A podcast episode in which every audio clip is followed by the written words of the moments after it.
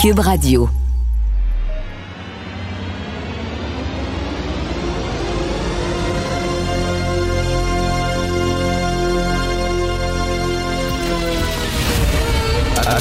Attention, cette émission est laissée à la discrétion de l'auditeur. Les propos et les opinions tenues lors des deux prochaines heures peuvent choquer. Peuvent choquer. Oreilles sensibles s'abstenir. Richard Martineau. Martino. Un animateur pas comme les autres. Richard Martineau. Cube Radio. Bonjour, bon jeudi. Merci d'écouter Cube Radio. Alors, d'autres fusillades hier. Hein? Je pense que maintenant, c'est à Verdun, sur la rue de l'Église à Verdun ou sur la rue Galt.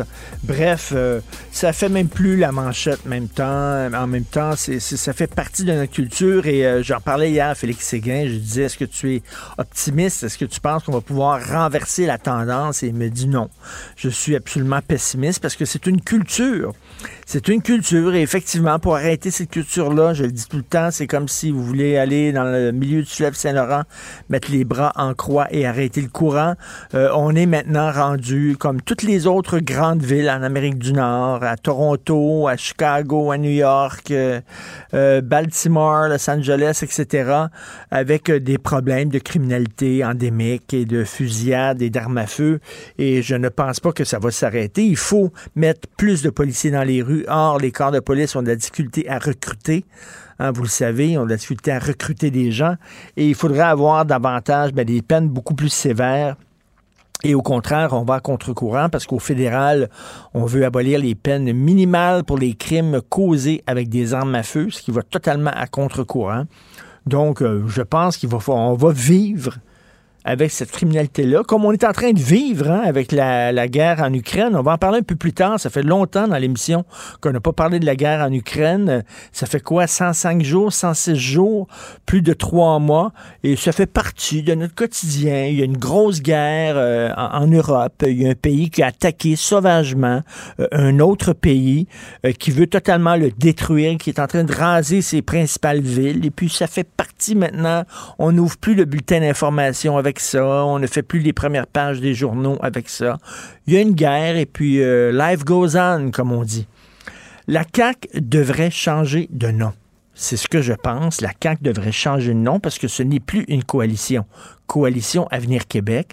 C'était censé être une coalition de fédéralistes, aussi de souverainistes. Mais là, non, c'est plus ça. La CAQ est un parti fédéraliste. C'est tout. Comme le Parti libéral, ce n'est plus une coalition, ce n'est plus une grande tente. Parce que les fédéralistes qui rentrent à la CAQ peuvent euh, parler de leurs principes, peuvent défendre leurs principes librement. Il n'y a aucun problème. Ils n'ont pas de profession de foi à faire. Ils n'ont pas de, ils n'ont pas à renier leurs principes et tout ça. Par contre, si tu es un souverainiste et tu rentres à la CAQ, attends une minute, toi. Il faut que tu montes patte blanche. Il faut que tu passes par le SAS, que tu te fasses, euh, dépolluer, désinfecter, hein, pour être sûr qu'aucun microbe souverainiste euh, est sur ton corps pour ne pas euh, contaminer le reste euh, des caquis du caucus. Donc, il faut que tu arrives le blanc comme neige et surtout, surtout, prononce pas le mot en S. Oh, le mot en S, le mot en N, tu peux le prononcer. Nationaliste, là, tu peux le prononcer. Puis vas-y, vas-y fort. Tout est nationaliste à la CAQ. Les portes sont nationalistes, les fenêtres sont nationalistes. On est nationaliste, la nation. Mais écoute, euh, prononce pas le mot en S. Hein, parce que c'est comme si, parce que tu es nationaliste, ben, tu es gentil, tu es sympathique, puis là, soudainement, Ottawa ben, va répondre à tes demandes. Toc, toc, toc, Monsieur Trudeau, bonjour, on vient euh, maintenant quémander de nouveaux pouvoirs. Oh, tabarnouche, est-ce que vous êtes des souverainistes? Non, non, non, non. Non, il n'est pas parronné des nationalistes. Ah, des nationalistes. Ben oui, rentrez. euh, J'arrive avec des rafraîchissements, puis des petites bouchées, puis euh, on va négocier ça ensemble, puis tout ça. Je pense que François Legault, quel, est- quel est- quel serait le problème à ce que des souverainistes disent, regarde, c'est plus le véhicule maintenant le PQ, on croit que c'est plus le véhicule, on pense que c'est la CAQ qui est le véhicule maintenant pour faire avancer nos idées, puis on pense que la CAQ va démontrer en faisant des demandes répétées à Ottawa, en se faisant claquer la porte dans la face que la souveraineté ben, est une option. Bon, quel serait le problème à ce que des souverainistes convaincus qu'ils le disent, oui, je suis souverainiste, mais bon, je prends le virage de la CAQ et euh, j'accepte le beau risque de la CAQ. On verra, euh, on verra ce qui va arriver. Euh, quel, serait le problème? Moi, je vois ça comme une équipe de hockey. Les souverainistes, c'est les goons. T'as besoin d'un goon dans une équipe de hockey. T'as besoin de gens qui font peur. T'as besoin de bagarreurs puis de batailleurs, de besoin de Dave Morissette, de, de Georges Larac, de John Ferguson. T'as besoin de gens comme ça. Et euh, ce serait ces goons. Regardez euh, Maurice Richard, on l'aimait beaucoup, beaucoup, beaucoup au Québec, Maurice Richard. Pourquoi? Parce qu'il faisait pas écœurer. Maurice Richard, il parlait pas. Il élevait pas la voix. Euh, il était, tu sais, c'était la colère intérieure. Euh, tu sais, bon, il, faisait son chemin, mais si, tu- si tu le cherchais, par exemple, tu le trouvais en tabarnouche. Il avait pas peur de jeter les gants puis de se battre. Et quand moi pas. Et je trouve que ce serait bien au sein de la CAQ, qui est, oui, des nationalistes et peut-être des gens un peu plus souverainistes, qui seraient comme les goons. François Legault pourrait dire, ben là, si vous m'écoutez pas, là, écoutez, m'a lâché mes chiens, moi là, là. M'a lâché mes bêtes, là. Ils sont là au bout de leur chaîne. M'a les lâcher. Peut-être quand t'arrives avec une menace à Ottawa, il me semble que ça pèse plus fort que Allô, bonjour, on vient demander. En tout cas, eh, bon, je pense que la CAQ devrait changer de nom. Ce n'est plus une coalition. C'est un parti ouvertement fédéraliste. Et si vous êtes souverainiste, on ne veut pas vous, vous avoir, ou alors vous devez, là, comme Galilée, là, euh, renier tous vos principes, comme à l'époque de, des excommunications, puis tout ça, là, tu dois dire non, non, non. Je crois en Dieu et c'est vrai que le soleil tourne autour de la terre. Vous avez parfaitement raison, Monsieur Legault. Et moi, je disais que c'était la terre qui tournait autour du soleil. J'avais tort. Je suis désolé. Je me mets à genoux et je vous demande le plus grand pardon. Et vous voyez maintenant, oui, je crois à la CAQ. Ce n'est plus une coalition. En terminant, euh, j'aime beaucoup, moi, les premiers de classe les gens, les gens qui ont commencé très tôt leur carrière, qui sont très bons et on dirait que tout leur réussit. Tu sais, des gens comme Stéphane Bureau, Simon Jolin Barrette et euh, P.O. Zappa. Je regarde ces gens-là, on dirait qu'ils ont été faits dans le même moule. C'est des gens, là, vraiment, ce sont des premiers de classe, des gens qui sont extrêmement brillants, euh, rapides sur leurs patins et, euh, comme je le dis, qui ont commencé très jeunes leur carrière. Et je suis fasciné par ces gens-là. Euh, on a fait un, apéro piquant, Sophie et moi, notre balado avec Stéphane Bureau, qui va être présenté un peu plus tard, dans quelques semaines. Mais celui qui est disponible, notre nouvelle, euh, nouvel épisode qui est disponible, c'est avec P.O. Zappa. On l'a rencontré juste avant qu'il soit nommé le nouveau chef d'antenne du 22 heures. Vous savez que Sophie Thibault s'en va euh, euh, au 17h ou 18h. Et euh, P.O. Zappa, c'est lui qui va animer euh, le 22h. Donc, il nous a parlé, entre autres, évidemment, de sa fameuse question à Michael Rousseau, une question que, Mike, qui, qui a eu euh, des répercussions incroyables. Il y a encore des ondes de choc de cette question-là qu'a posée Michael Rousseau. Comment ça se fait que vous ne parlez pas français alors que ça fait 14 ans que vous demeurez à Montréal? Euh, on le sait, on en parle encore aujourd'hui euh, de cette question-là. Et on a parlé de sa carrière. Il voulait être, lui, être journaliste sportif. Il nous a parlé de ça et il a parlé aussi, ben, de sa surprise quand TVA l'a contacté pour être leur nouveau journaliste économique. On écoute un extrait. les, les pages des journaux, les pages économiques, c'est les dernières pages que je vais lire. Je trouve ça plate. J'ai aucun intérêt. J'ai, je suis allé à l'Assemblée nationale. j'ai- J'adore la politique. Je suis un gars de politique. J'ai étudié en sciences politiques. Mais là, je ne comprenais pas le choix. Tu le redis. Ah, je leur ai dit. Je dis, moi, j'ai jamais, j'ai jamais lu un, un rapport annuel d'une société cotée en bourse. Puis la bourse, à la limite, les mécanismes de base, je les connais, mais demandez-moi-en pas plus. Et là, ils m'ont dit, euh, je leur ai demandé, est-ce que c'est une proposition? Une, ou c'est une imposition? Est-ce que j'ai le choix? Et ils m'ont dit, non, t'as pas le choix. Et franchement, ça a été, je, je, je les remercie aujourd'hui parce que euh, j'adore l'économie. C'est, c'est le premier sujet qui va m'intéresser dans un, dans un journal. Euh, j'en bouffe. PO Zappa, à un moment donné, ils ont demandé, on a besoin de quelqu'un pour faire une traduction simultanée. Hey, la traduction simultanée, c'est pas évident, là. Euh, t'as des écouteurs, puis il faut que tu écoutes la personne, hein, puis parler en même temps et traduire. C'est vraiment pas évident. Il l'a fait. Il a dit, OK, je vais vous aider. Puis il l'a fait, puis il le fait bien. C'est hallucinant, ce gars-là. C'est vraiment incroyable. Moi, je suis fasciné. Et tu sais, comme euh, je disais, Stéphane Bureau, Simon Jolin Barrette et P.O. Zappa, c'est des gens assez froids. Des personnes assez froides. Il y a des gens qui peuvent dire, des fois, en rigolant, on dit ça de Simon Jolin Barrette, qui est comme un robot, des gens froids. Donc, vous allez pouvoir euh, percer, tiens, la carapace euh, parfaite de P.O. Zappa et le connaître un peu plus en écoutant notre balado.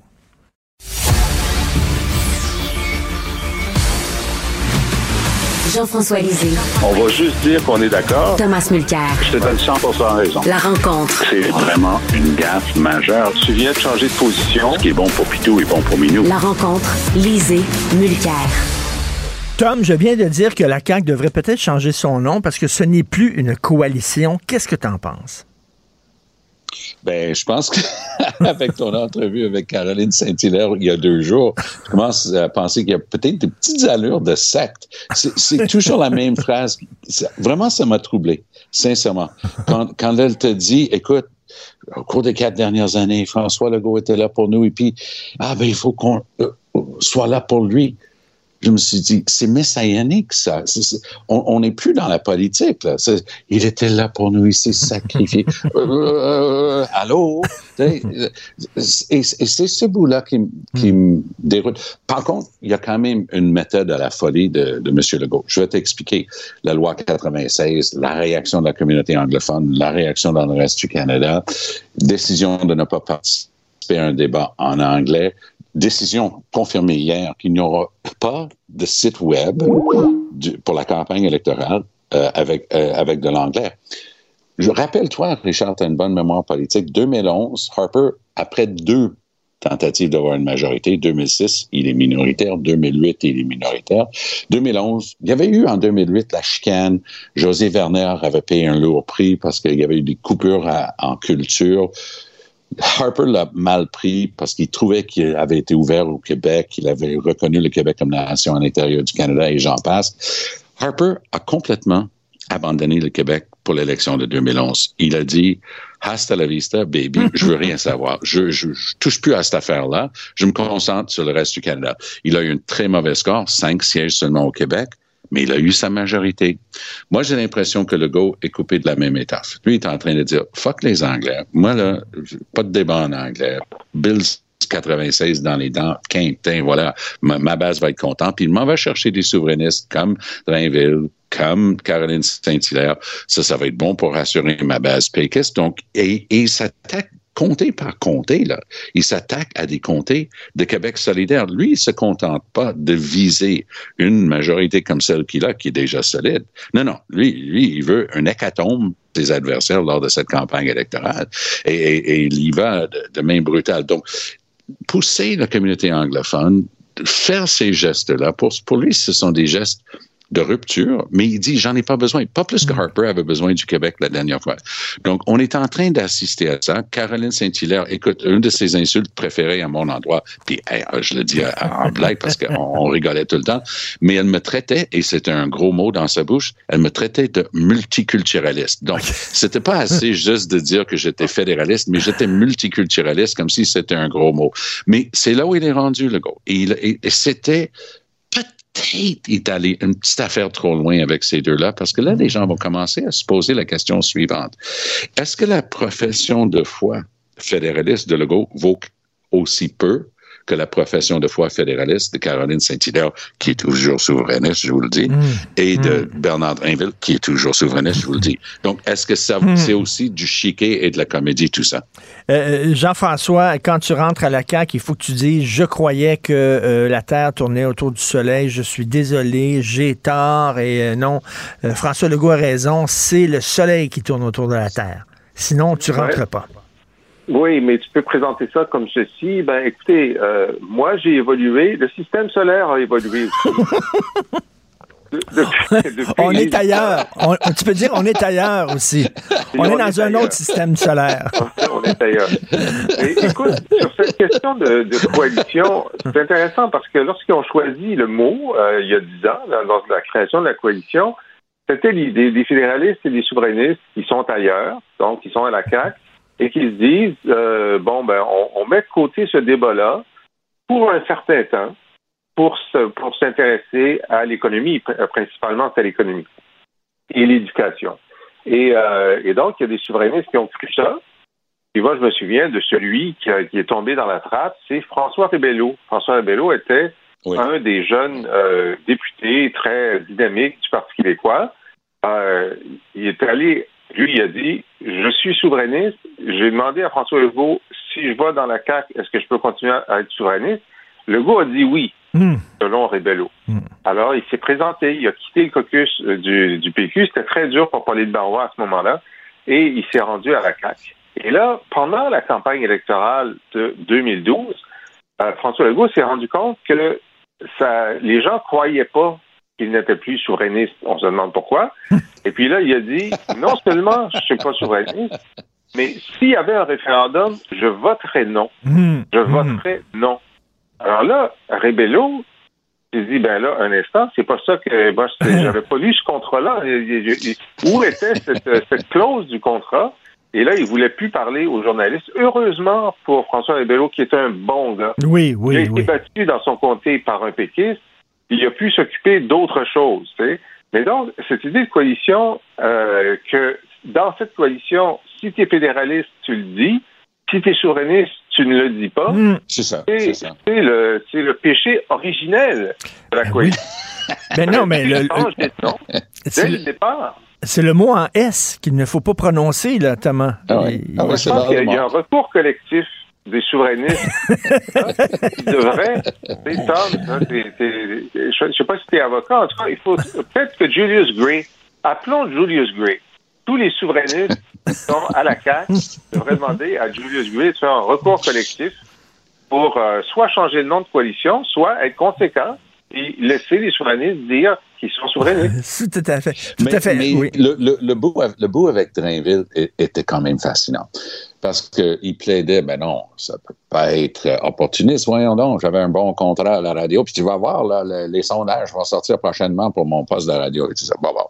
Mais ce qui était quand même drôle, parce qu'en parlant de, de ces contrats à la radio, sa profession de foi fédéraliste, qui était au moins drôle, honnêtement, je donnerais toujours ça à Drainville, on sentait qu'il riait avec nous. Ben oui, je vais vous le dire.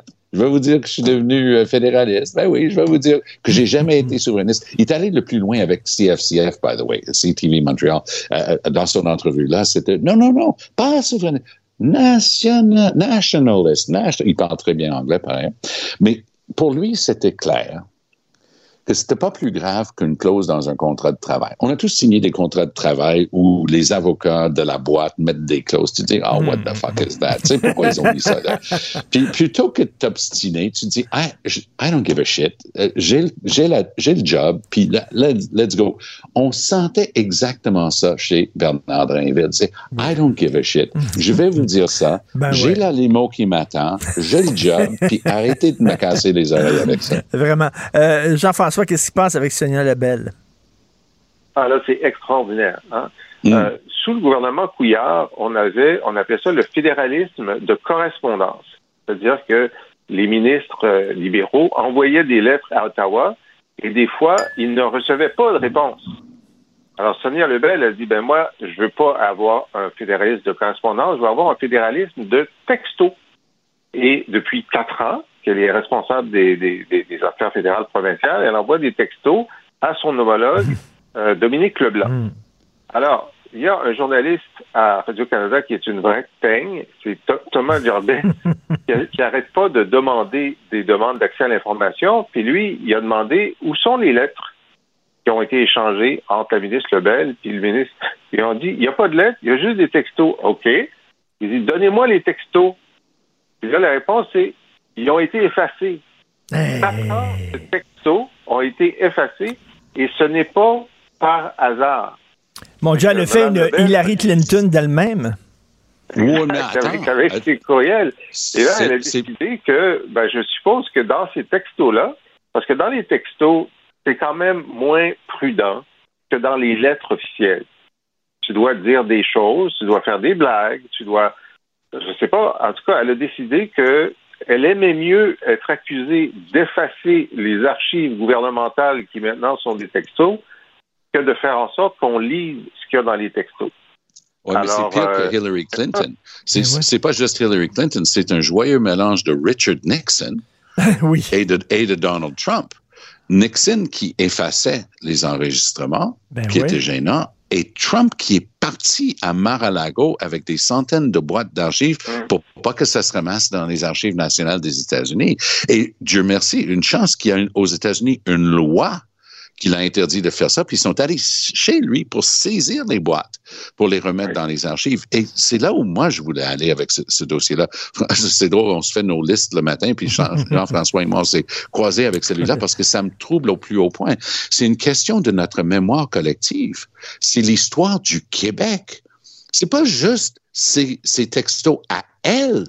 C'est l'État du Québec Ben qui oui. s'exprime à travers Ben, un de ses ministres. fait. Normalement, chaque page devrait être dans les archives nationales du Québec. Déjà, le fédéral est, sorti avec une, une décision dernièrement qui va décourager des anciens ministres. Quand j'ai quitté comme ministre québécois, ben, j'ai fait des archives, puis tu as un crédit d'impôt parce que c'est énormément de travail pour constituer ça. Au fédéral, c'est encore. euh, quand j'avais été au fédéral, je donnais tout euh, aux archives du Québec parce que je voulais que tout soit à la même place. Ancien chef de l'opposition à Ottawa, il y avait des négociations là-dedans, il y avait des choses intéressantes. Mais imagine si tu te décourages et tu te dis les archives, j'en veux plus, j'en fais plus, parce qu'ils sont en train de décourager les hommes et femmes Ben politiques de les faire. Mais ici, on a quelqu'un qui prend sur elle-même, et parenthèse, full disclosure, j'aime Sonia Lebel, je trouve que c'est Mhm. une très, très, très bonne ministre.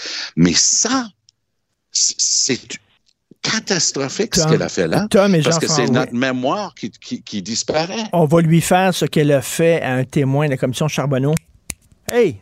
Hey, Hey! Oui. hey, Sonia! clic, clic, clic. Ouais, ouais. Merci à vous deux. On se reparle demain. Merci. Si À vous demain. voulez euh, écouter euh, l'excellent balado de Jean-François Lisée où il commente l'actualité, rappelle aussi euh, les grands faits de l'histoire du Québec et aussi on peut lire son blog, des textes. Vous pouvez aller sur laboîteelysée.com.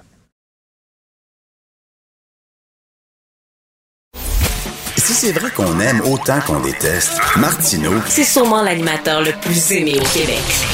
Vous écoutez Martineau. Cube Radio. Cube Radio. Cube Radio. En direct à LCN.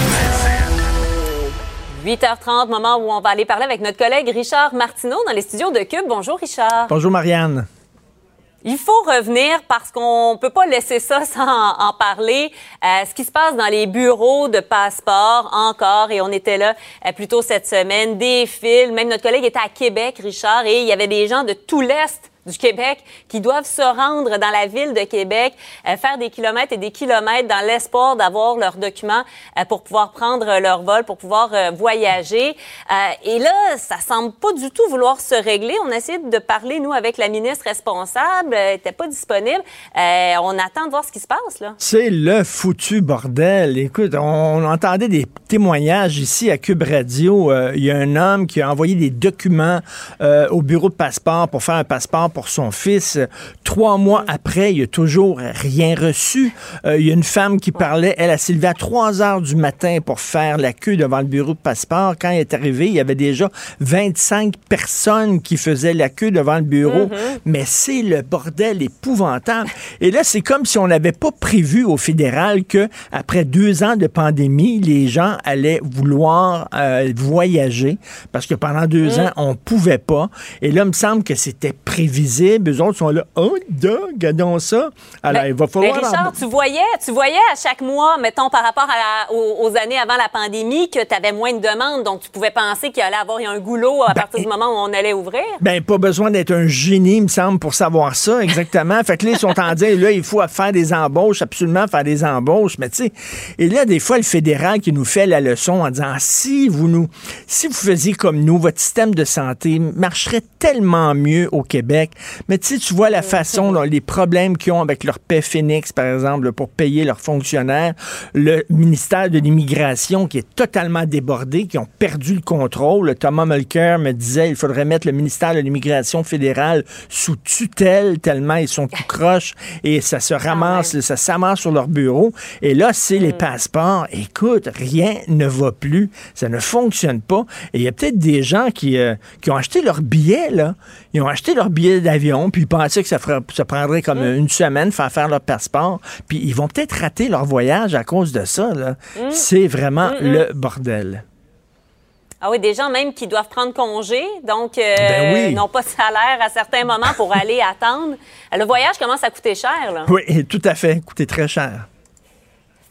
Par ailleurs, tu veux nous parler euh, de la Ah. veste de flottaison. Tu te poses la question, Richard, est-ce qu'on ne devrait pas la rendre obligatoire, un peu comme on le fait euh, avec la ceinture de sécurité en voiture? Exactement. Écoute, encore deux décès. hein. Cette semaine, euh, la Société de sauvetage du Québec dit que dans neuf cas de noyade sur 10, les gens ne portaient pas leur veste de flottaison ou alors la portaient mal. On n'arrête pas de le répéter, Marianne, les journalistes. Si vous allez sur un plan d'eau, même si le lac semble très calme, porter une veste de flottaison, ça prend quelques secondes pour la mettre et il y a toujours des morts. Marianne, pense à ça. Les piscines, sécurisez vos piscines, mettez une clôture autour de votre piscine, ça prend quelques secondes à des enfants pour mourir.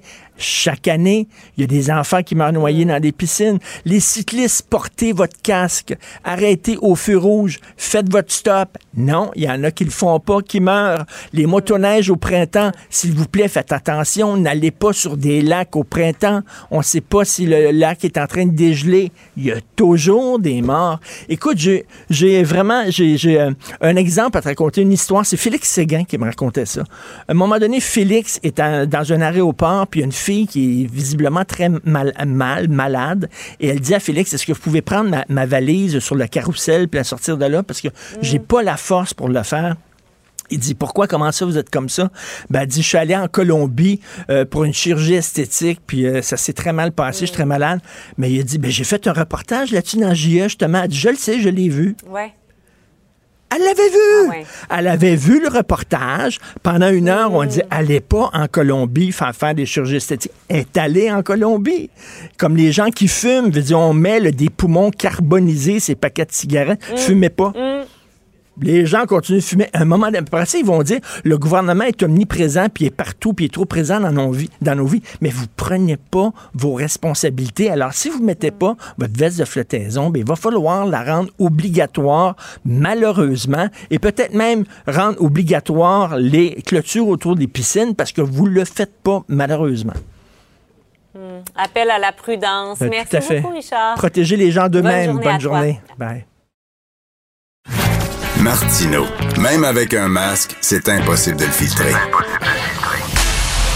Vous écoutez Martino. Cube Radio. Alors, c'est le 16 juin prochain que débute sur Zest la nouvelle saison de 3 de 1 Barbecue, cette compétition culinaire de barbecue qui nous euh, permet euh, de parfaire nos techniques de grille. C'est co-animé, bien sûr, par Hugo Gérard, qui est capable de lever d'une seule main un steak tomahawk, tellement il est fort, et aussi Bob le chef, et Bob le chef est avec nous. Salut, Bob. Je, je- je pense qu'Hugo, il est capable de, de le manger au complet aussi, euh, sans faire une bouchée. Il fait juste le mettre dans sa bouche, puis il pousse, puis ça rentre. Cru, cru en plus. Hey, Bob. Il a, il a peur de rien, ce Hugo. Hey Bob, euh, euh, les gens savent pas ça vraiment, mais euh, végétarien pendant deux ans et demi, moi, OK? Et finalement, c'est c'est le barbecue qui me fait flancher les genoux. L'odeur du barbecue, c'était trop bon. Je pouvais pas résister à ça, donc je suis redevenu carnivore. Euh, euh, euh, on, peut dire, quand tu te promènes dans la rue puis tu sens tes premières odeurs de barbecue, c'est le début officiel de l'été. Absolument, oui. Puis écoute, on est tellement friand de barbecue au Québec. On l'était déjà, je pense, là, à l'époque des années 80, 90 avec les hibachi. Mais, là, c'est impressionnant. Je veux dire, le monde, ils ont un arsenal de grilles dans leur cours. On parle de fumoir, on parle de grilles à charbon, au propane, des offsets. C'est c'est assez incroyable, là, le, le mouvement Oui. de barbecue au Québec en ce moment. Écoute, il y a quelques années, euh, j'a- j'a- j'avais une maison avec une piscine à l'extérieur. Fait que je me suis dit, je vais me mettre au barbecue. hein. Ma blonde euh, disait que je fais pas beaucoup la cuisine. Je dis, regarde, le barbecue. Tu sais, parce que quand il y a du feu, c'est des gars. Les femmes, les enfants, tassez-vous, il y a du feu. Ça, ça parle à l'homme préhistorique en nous. Alors, je me suis acheté, écoute, comme la Mercedes des barbecues, un super gros Napoléon, OK? Avec des lumières intégrées, puis des affaires, des trucs incroyables. Fait que là, j'ai, pour mon premier barbecue, j'ai fait venir des amis, puis ah ouais, ça, m'a faire ça, c'est facile, t'as rien qu'à mettre la viande sur le grill. C'était épouvantable. J'ai, j'ai mis deux poulets, j'ai brûlé les poulets carbonisé. C'était pas mangeable. Il a fallu faire venir de la pizza, tu. Euh, ça a l'air facile faire du barbecue, c'est compliqué. Euh, Il y, a, y, a, beaucoup de techniques. Hein? Euh, je veux dire, juste la, la cuisson, euh, tu sais, comme je pense à ton poulet là, qui était brûlé. C'est une cuisson indirecte du côté éteint du barbecue. Ça l'aurait aidé un petit peu. Euh, c'est beaucoup plus complexe qu'on pense, puis on le voit justement. Moi, au-delà de 3 heures barbecue, j'ai la chance d'être juge dans plusieurs compétitions de barbecue ah oui? euh, sur le sol canadien. Ouais, c'est quand même impressionnant. et, et écoute, les gars, ils commencent quand il faut qu'ils présentent les plats à 2 heures de l'après-midi, c'est c'est euh, c'est impressionnant à voir. Les gars ils commencent à 2-3 heures du matin. C'est comme un gros festival euh, un gros festival là, de, de, de de, de, de, boys là, et de filles, parce qu'il y a de plus en plus de filles dans les équipes euh, de compétition de barbecue, mais qui se retrouvent autour d'une caisse de bière à 2-3 heures du matin, ça part les fumoirs, ça fait faire des po ça cuisine des poitrines de bœuf euh, lentement, ils appellent ça là, euh, il y a beaucoup d'anglicisme dans le monde du barbecue, ils appellent ça le low and slow, donc Okay. euh, cuit à basse température le plus longtemps possible. En fait, c'est ce qu'on recherche pour à peu près toutes les viandes qui sont sur l'os. Mais tu tu parlais des filles. euh, ma blonde, bon, j'ai raffiné après ça mes techniques, puis après ça, c'était mangeable. Je pouvais vraiment recevoir des gens. Et, euh, tu sais, euh, ma blonde faisait les entrées, la salade, le dessert, les sauces. Moi, je prenais la viande. C'est tout. Puis je disais, c'était moi qui faisais le souper. tu sais. Ouais, je prenais le crédit, je prenais le crédit. Oui. Alors qu'elle avait fait tout le reste. Euh, toi, tu es juge dans plein de, de compétitions de barbecue. Qu'est-ce que tu recherches? C'est-à-dire une viande qui est comme un peu grillée à l'extérieur, un peu croustillante à l'extérieur et tendre à l'intérieur. C'est ça un bon barbecue? Ben, absolument, absolument. Puis, euh, je veux dire, dans les compétitions, là, euh, c'est tout le temps pas mal les trois mêmes catégories. Donc, tu as la poitrine de bœuf, euh, ce qu'on appelle là, plus communément la brisquette. Tu as les hautes cuisses de volaille et tu as la fameuse côte levée. Euh, mais ce qui est le fun de 3 heures barbecue, c'est justement on peut pas on peut pas faire les mêmes trois ingrédients à chaque semaine, ça deviendrait plate. Fait qu'on sort vraiment des sentiers battus. Euh, justement, là, tu disais que tu as retrouvé l'amour avec la viande, mais on a une émission cette année qui est thématique 100% végétarienne. Ah oui. Euh, on a de la pâtisserie sur le barbecue. Et quand j'ai dit de la pâtisserie, je parle pas là, de des brownies avec du bacon dedans. On avait euh, deux pâtissières de renom qui nous ont donné tout un spectacle. C'est, euh, je serais pas capable de recréer ces desserts-là avec un faux conventionnel. C'est, très impressionnant ce qu'on fait en ce moment avec le barbecue. Écoute, Bob, euh, tu parlais des légumes. Même si t'aimes pas les légumes, des légumes sur le barbecue, du brocoli sur le barbecue, c'est bon en vierge. C'est pas juste des légumes, c'est au-delà de ça. Là. Absolument. Puis là, tu parles de les faire sur le barbecue, Richard. Moi, je te, je te mets au défi euh, des légumes qui se cuisinent assez rapidement, comme des asperges, euh, peut-être des, des, des tomates coupées en deux. Cuis-les directement dans ta braise. Si c'est un barbecue au, au charbon, là, tu fais une belle braise, puis tu vas vraiment... Même il y a des gars qui vont, euh, des gars des filles, des, des compétiteurs de barbecue, ils appellent ça euh, la cuisson inversée. Ça, c'est quelque chose qui me fascine beaucoup parce que moi, j'ai une- formation classique en cuisine. Puis souvent, dans le monde du barbecue, on fait complètement l'opposé de ce qu'on nous a appris. Comme la cuisine comme la cuisson inversée. C'est-à-dire, on va fumer la pièce de viande à basse température. Pendant- Là, on parle de tomahawk. là. Pendant à peu près une heure, une heure et demie de temps, on la fume à basse température. Puis quand elle atteint sa température interne qu'on veut, on enlève le grill, on met des gros gants, on prend l'os, puis on sac le steak directement dans la braise pour qu'il y ait cette espèce de goût là, de brûlé de charbon. C'est euh, c'est assez... euh, c'est Hmm. autant impressionnant au niveau visuel qu'au niveau gustatif, euh, je te dirais. Arrête, tu me donnes faim en maudit. On peut-tu faire des petits déjeuners sur le barbecue?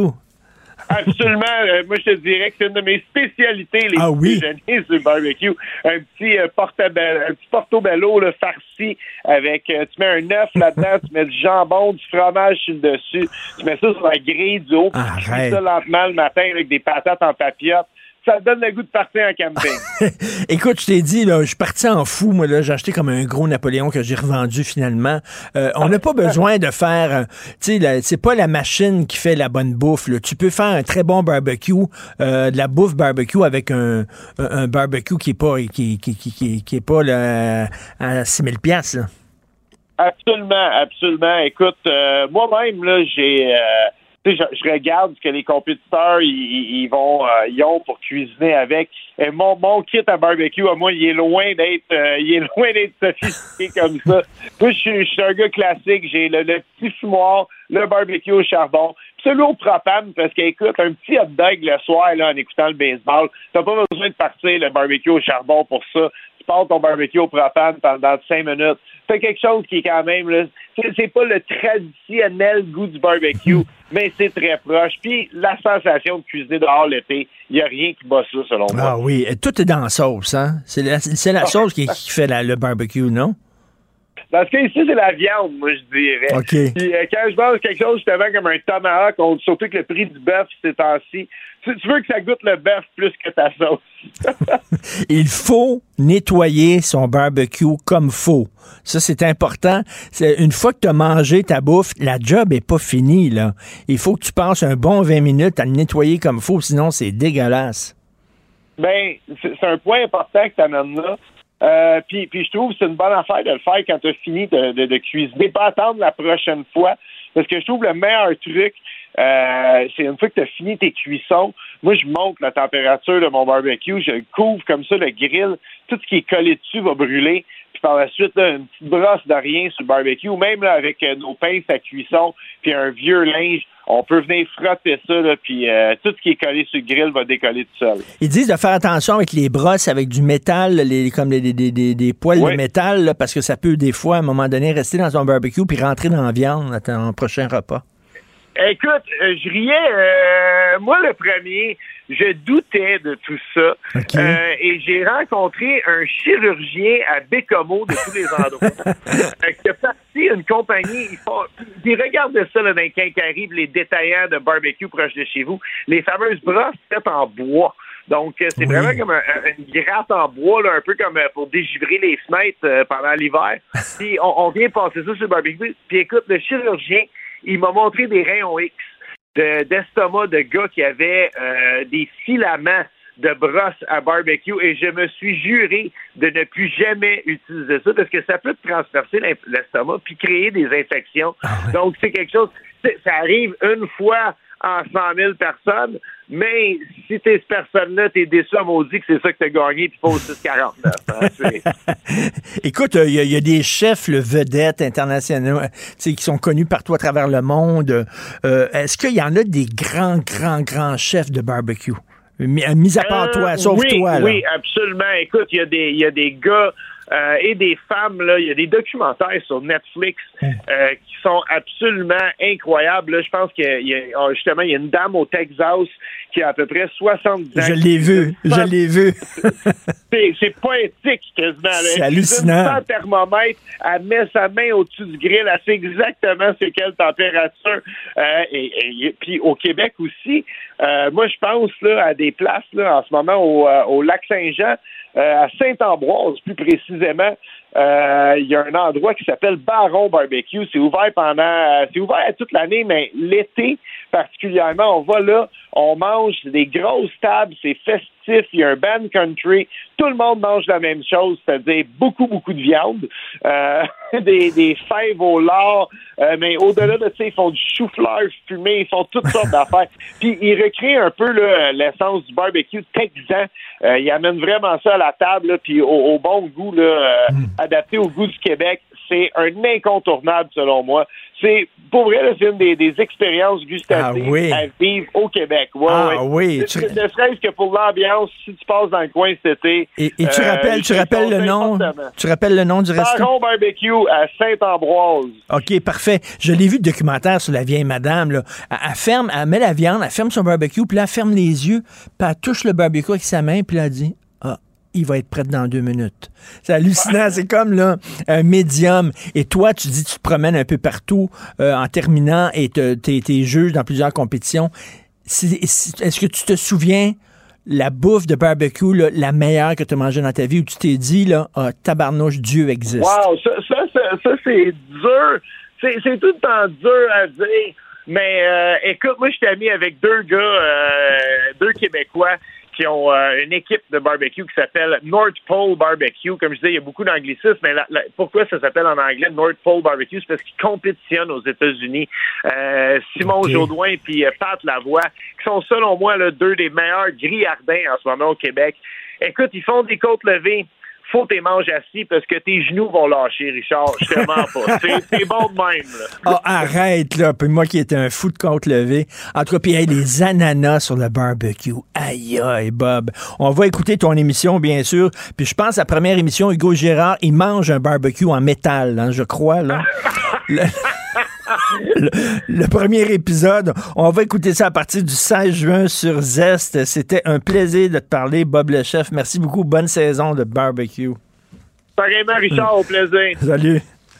Cube Radio. Cette affaire qui est complètement tirée d'un film d'espionnage, pourquoi c'est vraiment intéressant? On peut pas dire l'inverse. Donc, la drogue, c'est donc. Un journaliste d'enquête, pas comme les autres. Félix Séguin. Alors, Félix, encore les fusillades à Verdun. Hein, ça va bien? Ben oui. Mais non, ça va bien. Puis aujourd'hui, euh, la, police de Laval a aussi euh, transmis son, bilan de l'année 2021. Puis la hausse euh, des événements impliquant des armes à feu, des crimes contre la personne, se confirme encore une fois sur l'île Jésus. Alors, tu vois, là, cette tendance, les corps mhm. policiers des grandes agglomérations, des grandes de, de Montréal et de Laval viennent confirmer la tendance. Alors, euh, mais si je te dis, je finis toujours en disant quoi dire de plus. Ben oui, quoi dire de plus. Euh, comme tu as dit hier, comme tu as dit hier, c'est une culture qui est en train de, de, de rentrer au Québec et euh, ça va être très difficile. Une fois que c'est rentré dans une société, c'est très difficile de la faire sortir. Euh, Parle-moi ouais, moi, j'ai hâte de voir ça. J'ai juste te dire, demain, je vais te revenir avec un, ah. un, portrait complet de ce qui se passe quant à la culture des armes à feu parce qu'il y a un briefing technique à 14h30 aujourd'hui du ministère de la oh. Sécurité publique avec les grands corps de police auxquels je vais assister euh, pour savoir, euh, faire le bilan un peu, on s'en reparlera demain. On s'en parlera demain. Parle-moi de ton grand ami Pierre Dion. parfait, oui. Alors, de toutes les de toutes les personnes ou les choses qui me donnent la nausée, Pierre Dion est probablement celui qui, euh, je le dis là, puis je, je, cache pas mon biais là, c'est quelqu'un dont l'attitude m'horripile. Oui. Euh, sa personne me dégueule, tu comprends? Je le déteste. Euh, je suis content parce qu'aujourd'hui on a une chronique, on, je peux dépasser un peu et mettre quelques opinions dans cette chronique là. Alors Pierre Dion qui s'en est pris à mon collègue Yves Poirier d'ailleurs lors d'une manifestation là. Euh, lors du premier été d'imposition des mesures sanitaires, là, a été déclaré coupable d'avoir menacé de mort François Legault. Alors, on le voit, là, si vous allez voir aujourd'hui euh, le Journal de Montréal, vous allez le voir bien sûr dans sa position ben habituelle, c'est-à-dire en faisant un doigt d'honneur aux caméras qui le filment au palais de justice de Saint-Jérôme en février dernier lorsqu'il comparaissait. Alors, lui, euh, Pierre Dion et son brillant avocat, je te parlerai de son avocat bientôt, euh, il pense que menacer François Legault, là, c'est un peu de la liberté d'expression. Là. Ce qu'il avait dit à l'automne 2020 en colère sur les réseaux sociaux, le juge le souligne, le hargnu et rempli de haine à l'endroit de François Legault, il disait, s'il faut, on va le pendre puis je vais cracher sur sa tombe si t'en as une. C'est dégueulasse, vraiment c'est c'est c'est le vide abyssal du débat public, il se retrouve dans Pierre Dion, parce que Pierre Dion ne débat pas, le complotiste Pierre Dion ne débat pas. Il menace, il n'a aucun argument, et son argument le plus fort, c'est de menacer le premier ministre, puis d'aller de menacer de cracher sur sa tombe. Il disait, écoute, il disait que le caporal Lortie, qui est rentré à l'Assemblée nationale, on se souvient, a tué personne. Euh, ben non, c'est pas vrai. C'est pas vrai. Ben non. Ben non, mais c'est non, c'est ça, c'est pas vrai. Euh, tu sais, pour pour finir avec l'intention derrière Pierre, derrière les propos de Pierre Dion, le juge euh, a, pas retenu son témoignage. Pierre Dion dit la j'ai la main sur le cœur, je suis non violent, je veux pas faire mal à personne. C'est un tissu de mensonge. Le juge Lépine au palais de justice de Saint-Jérôme a dit son intention réelle était de menacer, d'intimité, et son discours, je cite, au complet est teinté de menace. Alors oui, Parlons maintenant du négationnisme de Pierre Dion et de toute sa bande qui euh, qui, qui suit quoi. Euh, alors, il y, a, ça, là, moi, ça, je trouve ça un peu capoté. Écoute bien ça. quand le magistrat rend euh, jugement de culpabilité dans ça, là, il, se, il porte son attention aussi sur Maître Baudin, l'avocat de Pierre Dion. Euh, tu vois, quand il a été questionné sur les antécédents judiciaires de son client, Hmm. euh, son avocat lui a fait dire qu'il n'y en avait pas en matière de menaces. Puis quand on était en contre-interro, il a démontré qu'il y a une volonté pour lui de mentir puis de cacher, cacher son passé parce qu'il a déjà été condamné pour des infractions similaires à des menaces. Écoute, quand tu es un avocat, là, il faut que tu fasses très, très, très attention de ne pas Ben induire oui. la cour en erreur. Ben, tout à fait. Mais- Ben, mais- ben, oui. Ça a l'air d'être un drôle de moineau parce que il, euh, vous l'avez appelé, le journal a appelé cet avocat-là, puis euh, il, a- il a raccroché la ligne au nez. Ben, je voulais conclure avec ça. Mais quel drôle de phénomène qui, tu sais, t'es inscrit au tableau du barreau du Québec euh, qui doit faire, euh, ben, d'ailleurs, qui doit faire en sorte que l'on respecte sa profession. Les avocats de la défense, euh, je dis là, ont pas toujours le plus grand respect là, du public, hein, parce que les gens se disent, euh, font facilement le détour en disant, hey, pourquoi tu défends euh, un, un- un moineau pareil sur une nation qui vont com- complètement à la morale, c'est-à-dire euh, Ben oui. pédophilie, euh, euh, des meurtres, euh, des, des meurtres de, de, de, de masse, euh, et puis tout ça. Mais donc là, Maître Baudin, lui, quand il a été contacté par le journal, ce qu'il a cru bon faire, c'est raccrocher la ligne au nez du journaliste. Il est avocat. Écoute, et dans l'affaire de Lépine, laisse-moi y revenir. Tu parlais de Lépine, là. Lépine, en 1984, moi, je me suis, euh, j'ai, j'ai tout vu, tout, tout vu, tout lu, ce qui se faisait sur, euh, sur, euh, euh, pas Lépine, Lortie plutôt. Lortie, Caporal Euh, Lortie, oui. Ouais, c'est ça. Caporal Lortie qui a tué trois personnes à l'Assemblée nationale. Il en a blessé 13 le 8 mai 1984. Il fait même, Maître Baudin, là, il fait, quand, quand je te parle de négationnisme, il fait même du révisionnisme historique, dit le juge, euh, parce qu'il affirme que, que, que, que Denis Lortie n'a pas fait de mort lors de ses actes. Mais- et il et- qualifie de dissident politique. Pardon! Pardon, t'es avocat, man. Pardon. tu fais quoi? T'es où? C'est quoi ton, je veux dire, Un- allô? un le- dissident le politique barreau, comme allô? si tout ce qu'il avait fait sur une manifestation, le gars avait tué trois personnes. Allô, là, Allô, c'est un, un criminel. Allô, allô, allô, allô, allô? Non, mais- quelqu'un qui répond au bout de la ligne? Ben, je veux dire, regardez, moi, je pense que là, là, écoute, des, des- des- affaires comme ça, je suis pas sûr qu'il y a matière à, à le, à le, à le réprimander, tout ça, mais si j'étais le barreau, c'est drôle, j'irais regarder Ben, euh, du côté de l'avocat Baudin, Maître Baudin. Puis, euh, tu sais, je le rappelle, tu sais, Maître Baudin, la prochaine fois qu'un journaliste vous appelle, là, étape numéro un, tu raccroches pas au nez. Étape numéro deux, idéalement, Maître Baudin, ne raccrochez au nez de personne. Tu sais, je veux dire, moi, je suis pas avocat, puis je raccroche pas au nez de personne. Ben tu sais, oui. c'est quoi la politesse élémentaire? Écoute, euh, concernant, concernant Pierre Dion, je le dis souvent, je m'ennuie de l'époque où les gens étaient, les gens qui étaient ignorants, parce qu'on, tu sais, euh, il y en a eu de, de, de tout temps, euh, étaient gênés, savaient qu'ils avaient des trous dans leur culture, donc euh, étaient- avaient, gardaient le profil bas, parlaient pas beaucoup parce qu'ils savaient qu'ils étaient ignorants. Aujourd'hui, les ignorants sont ceux qui parlent plus fort que tout le monde. Oui, puis c'est c'est quoi? Je faisais quand je vois la photo du beau Pierre en train de nous faire un doigt d'honneur sur la photo prise par mon collègue Jonathan Tremblay du journal. Puis tu sais Pierre Dion qui fait son gros tough. Là. Lui tu regardais sur les médias sociaux là, eh boy les gros bras et attention Pierre Dion, faut pas s'y frotter parce qu'on on, s'y pique quoi. C'est un sais, tu regardes la photo qu'il prend avec son air euh, un peu niais, puis son Hmm. doigt d'honneur. Puis tu compares ça à la photo de d'autres criminels, disons. Euh, prends, prends le pilote des cartels, là. Oui. Euh, Boulanger, là, Oui. le fameux pilote de Casey qui nous a gracié. Tu sais, d'un genre de clin d'œil un peu narquois, un pilote de brousse, relativement intelligent. Oui, c'est un criminel, mais tu sais, qui jouait un peu le jeu de Hmm. narguer, puis qui avait comme... Puis tu sais, qui était capable de stander, si tu veux, sa criminalité. Mm. Et Pierre Dion, là, pas capable de stander le fait d'être ignorant puis d'être innocent. C'est lui qui est un ancien comptable. C'est lui qui est un ancien comptable. Non, non, ça c'est pas non, ça c'est pas Pierre Dion, ça c'est un autre. ça. Je me Non, trompe Pierre dans mes Dion, complotistes. euh, là. Il y en a tellement. Là. Il faudrait qu'il y ait des Ouais. jeux de cartes. Il y a des jeux de cartes de hockey, de joueurs de hockey. Il faudrait qu'il y ait des jeux de cartes de, de- de complotistes. Tiens. Je t'échange un Pierre Ouais. Dion contre un. Je te laisse aller. Je sais Je t'échange un Pierre Dion contre une Amélie Paul, tu sais, et, que, et- et que le plus niais gagne, voilà. Bonne journée. On se parle Bye. demain, Félix. Salut. Martino. Le préféré du règne animal. Bonjour, les petits lapins. Gilles Proulx, Bonjour, mon cher Richard. Richard Martineau. Pauvre petit lapin. La rencontre. Point à l'heure des cadeaux. Je serai pas là, là à vous flatter dans le sens du poil. Point à la ligne. C'est très important là, ce qu'on dit. La rencontre pro martineau Alors, Gilles, Paul Arcan a annoncé son départ. C'est incroyable, c'est un virus par les temps qui courent. Denis Lévesque annonce son départ, mais reste à l'écran. Euh, Pierre Bruno annonce son départ, mais reste à l'écran. Et là, Paul Arcand annonce son départ, mais va rester quand même deux ans.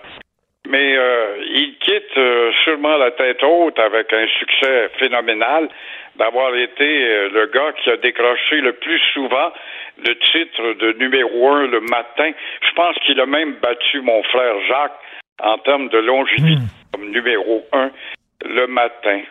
Paul Arcand, ça a été un bon animateur. Ça n'a pas été un animateur extraordinaire, mais un bon animateur propre et qui a eu beaucoup de satellites pour l'aider, faut pas l'oublier.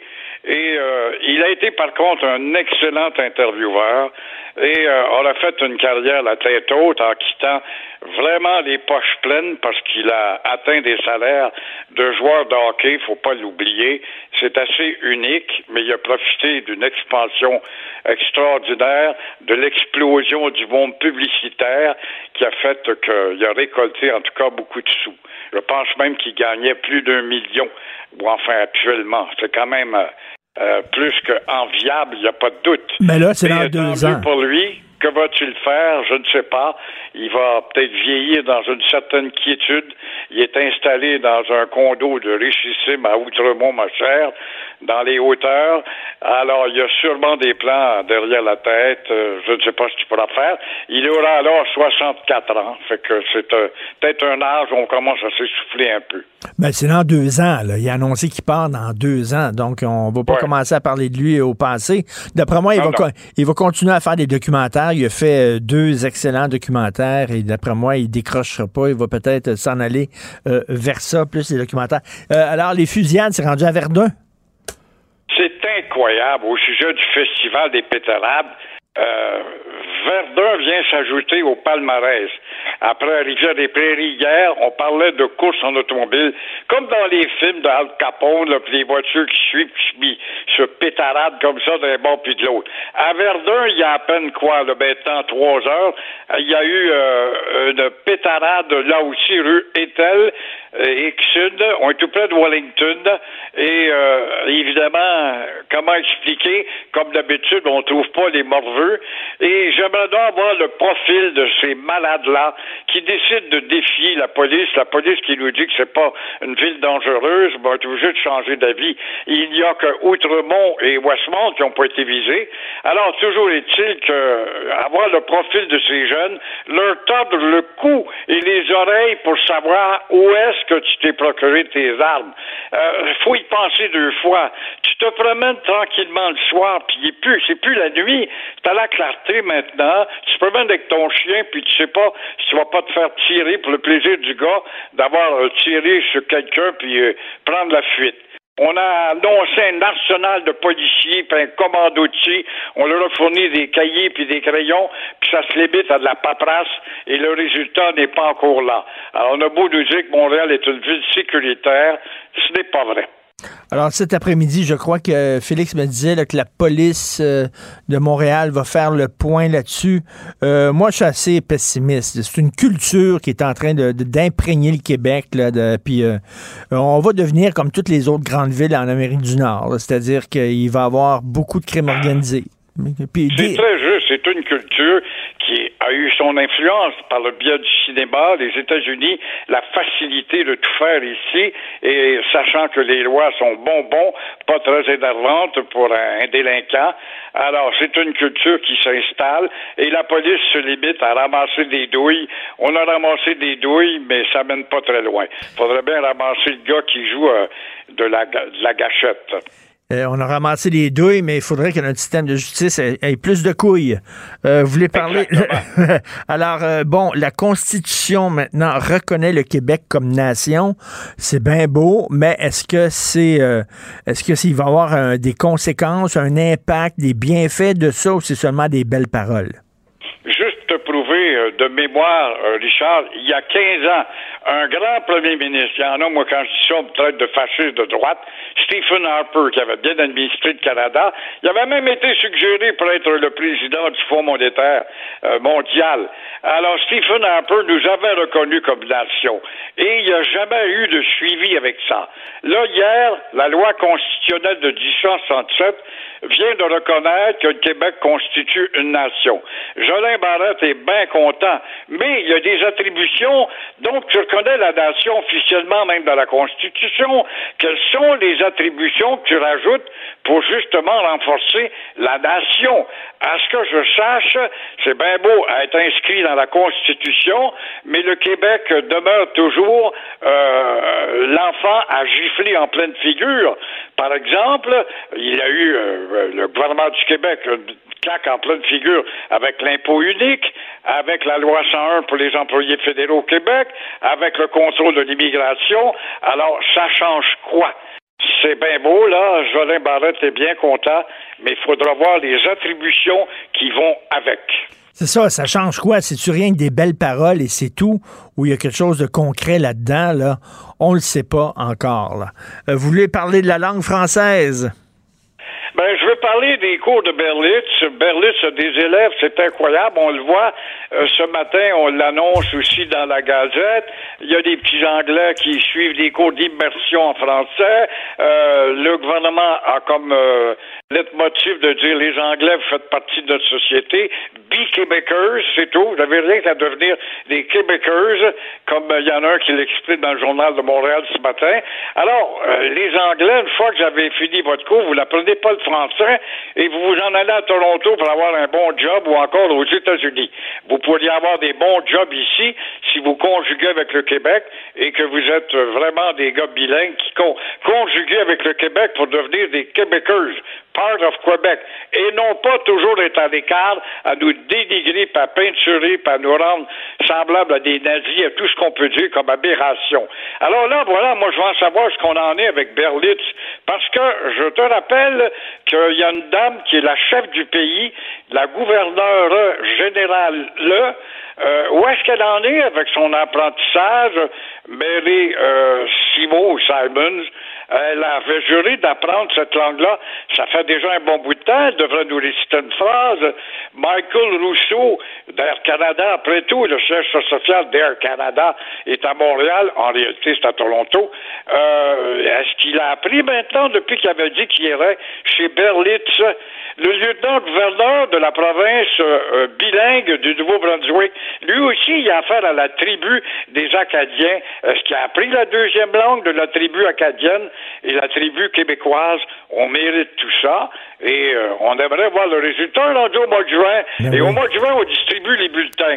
Voici mon petit Charles, mon petit Pierre, mon petit Richard. Tu n'as pas été très fort dans telle matière. Il faudrait que tu t'améliores cet automne. Euh, écoutez, vous connaissez la, la Socan, vous qui êtes un amateur de chansons françaises. La Socan, alors euh, c'est euh, la société de, des auteurs-compositeurs, je crois. Alors ils vont donner leur prix bientôt de la meilleure chanson française au Québec, OK? Écoutez ça, la meilleure chanson française. Et là, ils ont annoncé les dix finalistes des, pour le prix de la meilleure chanson française. Et il y en a une de ces tunes-là qui s'appelle Bouge ton tang. Et euh, je vous lis les paroles. Ça, c'est Sophie, euh, ma blonde Sophie qui est sortie. L'article de Sophie hier, c'est déprimant. C'est adressé les cheveux. Ben, je, vais, je, vais, je, vais, citer là, les paroles. Elle a le booty nominé à la disque. Will Love Today? I can fight the feeling. Bouge ton tang. Don't ask now. Bouge cette chose. ton assineur, bouge cette chose, shake your shit, bouge cette chose, bouge ton teigne. c'est en français, ça c'est grave, hein? c'est vraiment le commencement de la fin. C'est ça la louisianisation. Ben oui. On n'aime pas ça quand on utilise ce mot. Faudrait pas exagérer de dire nos grands chantres de, du commentaire, nos corbeaux de cordalin. C'est un peu fort de parler de la louisianisation. Alors qu'est-ce que c'est? Ça, c'est pas un exemple. C'est un transfert. Ça s'appelle du franglais qu'on est en train d'honorer avec euh, des organismes officiels tels nos promoteurs de notre culture. Moi, c'est quand je les entends, notre culture au Québec, on a une culture. Laquelle culture? La culture avec un petit C pour un CUL. C'est ça qu'on a. Et là, l'autre chanson, Qu'est-ce que tu me fais? interprétée par les louanges. Un extrait. Slow down. Ça, c'est pas mon genre. Aucune envie d'être sage. Hook to you, baby. Rien sur le side. Sold out, c'est décidé. Arracher le tag, jeter au plancher. Voilà. Comment veux-tu que les rednecks ne nous attaquent pas alors qu'on ose affirmer le français? Puis là, ils disent, vous êtes des fascistes, des nazis, puis des ci, puis des ça, puis des racistes. Alors que foncièrement, ils devraient se dire, ils se le disent, ils doivent se dire entre eux autres, dans les salles de nouvelles, des journaux et de CJD, puis CTV, ils doivent se dire, bah, laissons-les aller. Ils sont en train de s'auto-suicider eux-mêmes avec la jeunesse qui prépare la relève de demain. Hier, je recevais à cette émission la copropriétaire d'une agence de mannequins. L'agence s'appelle Humankind, une agence de Montréal fondée par deux francophones. J'ai dit pourquoi vous avez appelé votre agence Humankind? Vous auriez pu l'appeler Humanité hein, parce qu'on voulait percer aux États-Unis.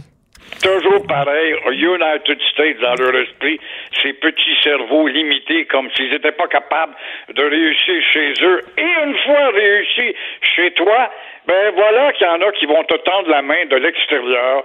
On l'a vu avec le Cirque du Soleil. Ben, la fille est dans le milieu de la mode.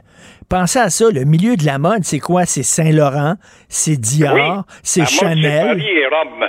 Ben là, les Américains ont appris à dire Chanel, ils ont appris à dire Dior et Saint-Laurent, puis ils seraient capables de dire Humanity. Ils disent Cirque du Soleil, c'est un bordel. Elle dit non, nous autres, on voulait personne aux États-Unis. Tabouin. mais, mais, où est la, réforme de la loi 101 là, de Legault et de Jolin? Comment ça se fait que l'Office inerte de la langue française n'intervient pas quand il y a des maudits nunos, des niaiseuses comme ça, puis comme à Verdun, je vais ouvrir un, un, bar terrasse, je vais appeler ça le le, le pub Church Avenue. Euh, où est, où est l'organisme qui ben donne les permis? Écoutez, on a un équivalent pour votre nom niaiseux. Ben oui. Ben Comment oui, ça... se fait que ça. Oui, Louise Arel, puis Louise euh, Baudouin, qui ont été nommés par la ricaneuse pour voir au renforcement du français à l'hôtel de ville anglicisant. Où sont-elles, ces filles-là? Ça donne quoi comme résultat? Parce que ça leur donne quoi, 175 000 par année en attendant? Où est Jolin Barrette? Où est le, la maudite patente de l'Office de la, de la protection, la police des mots qui est supposée d'intervenir pour les traite de fascistes? C'est drôle, ça dort au gaz depuis 15 ans, 10 ans. Parce que l'agence Humankind, c'est pas une succursale d'une agence américaine. Ils peuvent pas dire ça. C'est une agence, une petite agence du Québec. Alors, il me semble que quand tu choisis ton nom, puis tu l'envoies là euh, à l'organisme, puis qu'il devrait te dire, ben non, t'as pas le droit. Euh, il faut que tu prennes un nom français. Mais non, on fait pas ça. On fait pas ça, malheureusement. On s'en va là, tranquillement vers le déclin. Merci Gilles, on se reparle demain. À demain. Au revoir. Cube Radio. Je te rappellerai que 1,3 milliard, 44 milliards de dollars. C'est beaucoup, beaucoup d'argent. À partir de cet événement-là, il y a eu un point de bascule. Un directeur de la section argent, pas comme les autres. Yves Daou. Bonjour Yves. Salut Richard. Hey, ça fait jaser beaucoup, hein, l'affaire de Pierre Fitzgibbon, quand même, là, et ses liens avec Polycar. Et bah, ben, écoute, là, hier, évidemment, il s'est défendu en disant que d'abord que les journalistes du Devoir, les journalistes de, la section argent du Journal de Montréal fabulent et que la réalité, là, c'est qu'il a eu le droit de manger avec des amis, puis qu'il n'y avait aucun lien entre Polycar puis euh, ce dîner-là qu'il a eu, ce, souper presque parfait. Donc, euh, le ministre, hier, évidemment, s'est défendu euh, et donc, il dit Luc Laperrière, c'est un ami. Euh, puis euh, il aura pas plus loin. Et évidemment, ce qui est intéressant, c'est que François Legault, hier, ce qu'il a dit le 29 octobre 2020. Je te rappellerai lorsque la, commissaire à l'éthique, Mignolet, avait frappé sur les doigts de, de Fitzgibbon. Et François Legault avait dit le ministre de l'Économie, pour moi, il a été imprudent. Il n'aurait pas dû rencontrer son ami parce que même si son ami avait des beaux projets pour le Québec, bien, c'est assez évident là que c'est plus facile à un ami de rencontrer un ministre. Et là, hier, il, a, changé complètement de chapeau ben euh, François Legault. Son ami n'était même pas impliqué dans la transaction. Il a le droit de souper avec des amis. Donc, euh, moi, j'ai aimé Gaétan Barrette en chambre qui a dit euh, Monsieur Fitzgibbon a reproché à un journaliste d'avoir fouillé dans ses poubelles. Est-ce que c'est possible que le journaliste, dans ses poubelles, ait trouvé le code d'éthique que M. Fitzgibbon a jeté? non, mais je pense que, Charles, la, réalité, c'est que là, c'est la commissaire à l'éthique qui, euh, qui, normalement, devrait enquêter là-dessus, puis revenir avec son rapport à partir de, de l'enquête qu'elle fera. Là, pour le moment, elle est en mode de vérification, mais moi, je pense que ça nécessiterait que le commissaire à l'éthique se mêle de ça, puis appelle tous les intervenants dans ce dossier-là. Euh, Luc Laperrière, qui ne parle pas aux journalistes, euh, mais évidemment M. Fitzgibbon, puis peut-être le PDG de Polycar aussi, à expliquer ben qu'effectivement, il n'y a aucun lien entre Luc Laperrière euh, et l'investissement de 98 millions qui a été annoncé le, le soir même où il y a eu le souper. Et euh, c'est à eux autres de juger. Euh, je te rappellerai quand même, euh, c'est intéressant, dans le devoir de ce matin, Richard, je t'invite à lire l'article d'Alexandre Billard qui fait référence aux propos de Bernard Drainville lorsque justement le commissaire Mignolet avait tapé ses doigts de Fitzgibbon. Et Drainville avait dit au sujet de Fitzgibbon qui avait transgressé les règles du code d'éthique, T'es en politique, bonhomme, il y a des règles qui s'appliquent, respecte-le, avait-il lancé. Si tu ne veux pas les respecter, retourne chez vous ça, c'était avant qu'ils boivent le coulet de la CAQ, c'est ça. il avait même dit Pierre Fitzgibbon a été d'une désinvolture et d'un jeu foutiste absolument renversant. Il n'écoute rien, il fait tout ce qu'il faut pour se mettre dans le trouble. Et ça, c'est Bernard Drinville qui a dit ça. j'imagine que euh, prochainement, euh, en campagne et peut-être potentiellement dans un conseil des ministres, il va avoir des yeux. Euh, Plutôt qu'ils vont se pointer l'un à l'autre. Mais c'est le ton arrogant que prend le ministre Fitzgibbon des fois pour répondre aux journalistes qui est un peu euh, qui est un peu abrasif, un peu trop. C'est le foutu bordel dans les bureaux de passeport.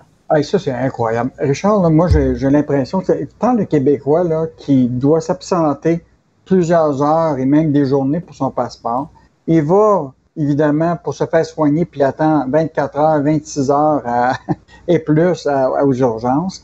Euh, il s'en va aux aéroports, puis là, euh, là on, a, on a écrit ce matin que préparez-vous cet été là, à cause de, manque de douaniers, etc. Vous allez attendre longtemps. C'est rendu que maintenant, pour aller prendre ton, ton vol à, à Montréal-Trudeau, il t'invite presque à partir trois jours avant. C'est fou. C'est complètement. Et donc, hier, les passeports, on a envoyé nos journalistes euh, Francis Alain et Diane Tremblay à Québec. Écoute, là, présentement, là, le gouvernement fédéral s'est engagé à engager 600 nouveaux employés pour accélérer le. Et là, on ne les trouve pas encore, ces 600-là. Soit qui sont en formation, soit qui sont en validation, etc. Mais là, il en demeure pas moins qu'il y a des gens qui perdent de l'argent. Écoute, on a rencontré des gens, là, qui, qui était au centre d'achat à Fairview à Pointe-Claire, où est le bureau des, passeports. Écoute, les autres, ils vont perdre 140 dollars pour leur journée parce hmm. qu'ils doivent s'absenter du travail. Ils étaient là depuis 5h30 le matin. Écoute, à, Québec, là, le bordel à Québec, c'est qu'il y a des gens qui partent de Trois-Rivières pour aller au bureau de passeport à Québec. C'est 280 km. Ils ont été, ils ont fait un aller-retour parce qu'ils étaient au bout de la ligne puis ils n'ont pas passé. Puis là, ils ont retourné le lendemain, puis ils, sont arrivés à 5h30. Imagine-toi avec des couvertures puis des chaises de camping. Mais tu sais, on, s'en parle souvent. Ce qui est frustrant, c'est quand euh, on se retrouve avec des problèmes qu'on aurait pu prévoir. C'était prévisible qu'après deux ans de pandémie, les gens voudraient voyager. C'était prévisible. Ils l'ont pas prévu.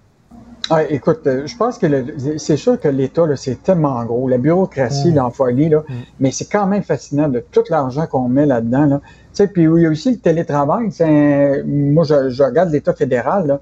sais, écoute, euh, il y en a combien encore qui sont en télétravail, puis qui font tout du travail de la maison. Là? Ben oui. Écoute, c'est moi, je trouve ça incroyable. Les citoyens, sont, on est vraiment résilients hein, encore aujourd'hui. On va patienter ben des, des, heures et des heures pour se faire soigner. On n'a pas de médecin de famille. Euh, on attend pour le passeport. Euh, on attend même pour les permis de conduire à la SAC. Là.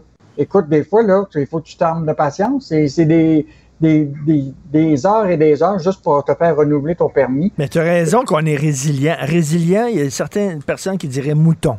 Peut-être un peu, je je sais pas, mais c'est vrai que euh, vraiment, euh, il y a des gens, il y a des peuples qui se révoltent pour moins que ça.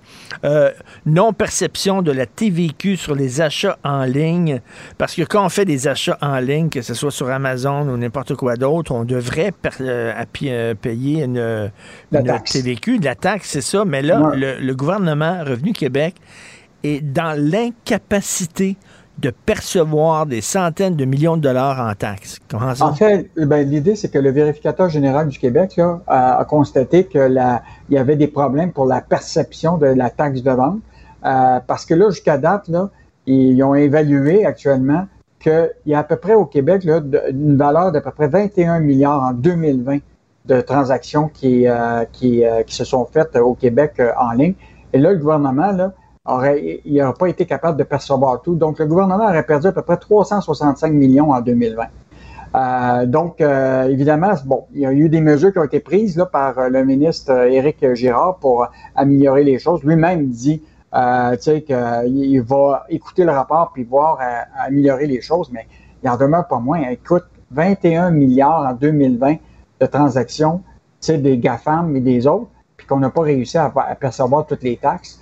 Euh, et pourtant, là, on l'a dit, là, au début, les GAFAM, les fameux multinationales du numérique, ne mmh. percevaient pas les taxes. Là, maintenant, ils les, ils les imposent, mais il faut être capable d'avoir la capacité des, euh, des, des, récupérer. Et même le rapport signalait aussi que depuis 2012, la TVQ remise à Revenu Québec par l'Agence des services frontaliers, tu sais, eux autres aussi, là, ils ah s'occupent de, euh, même pas été tout à, ça représente seulement 5,4 millions par année depuis 10 ans, alors que le nombre de colis livrés a grimpé de 40 millions dans cette période-là.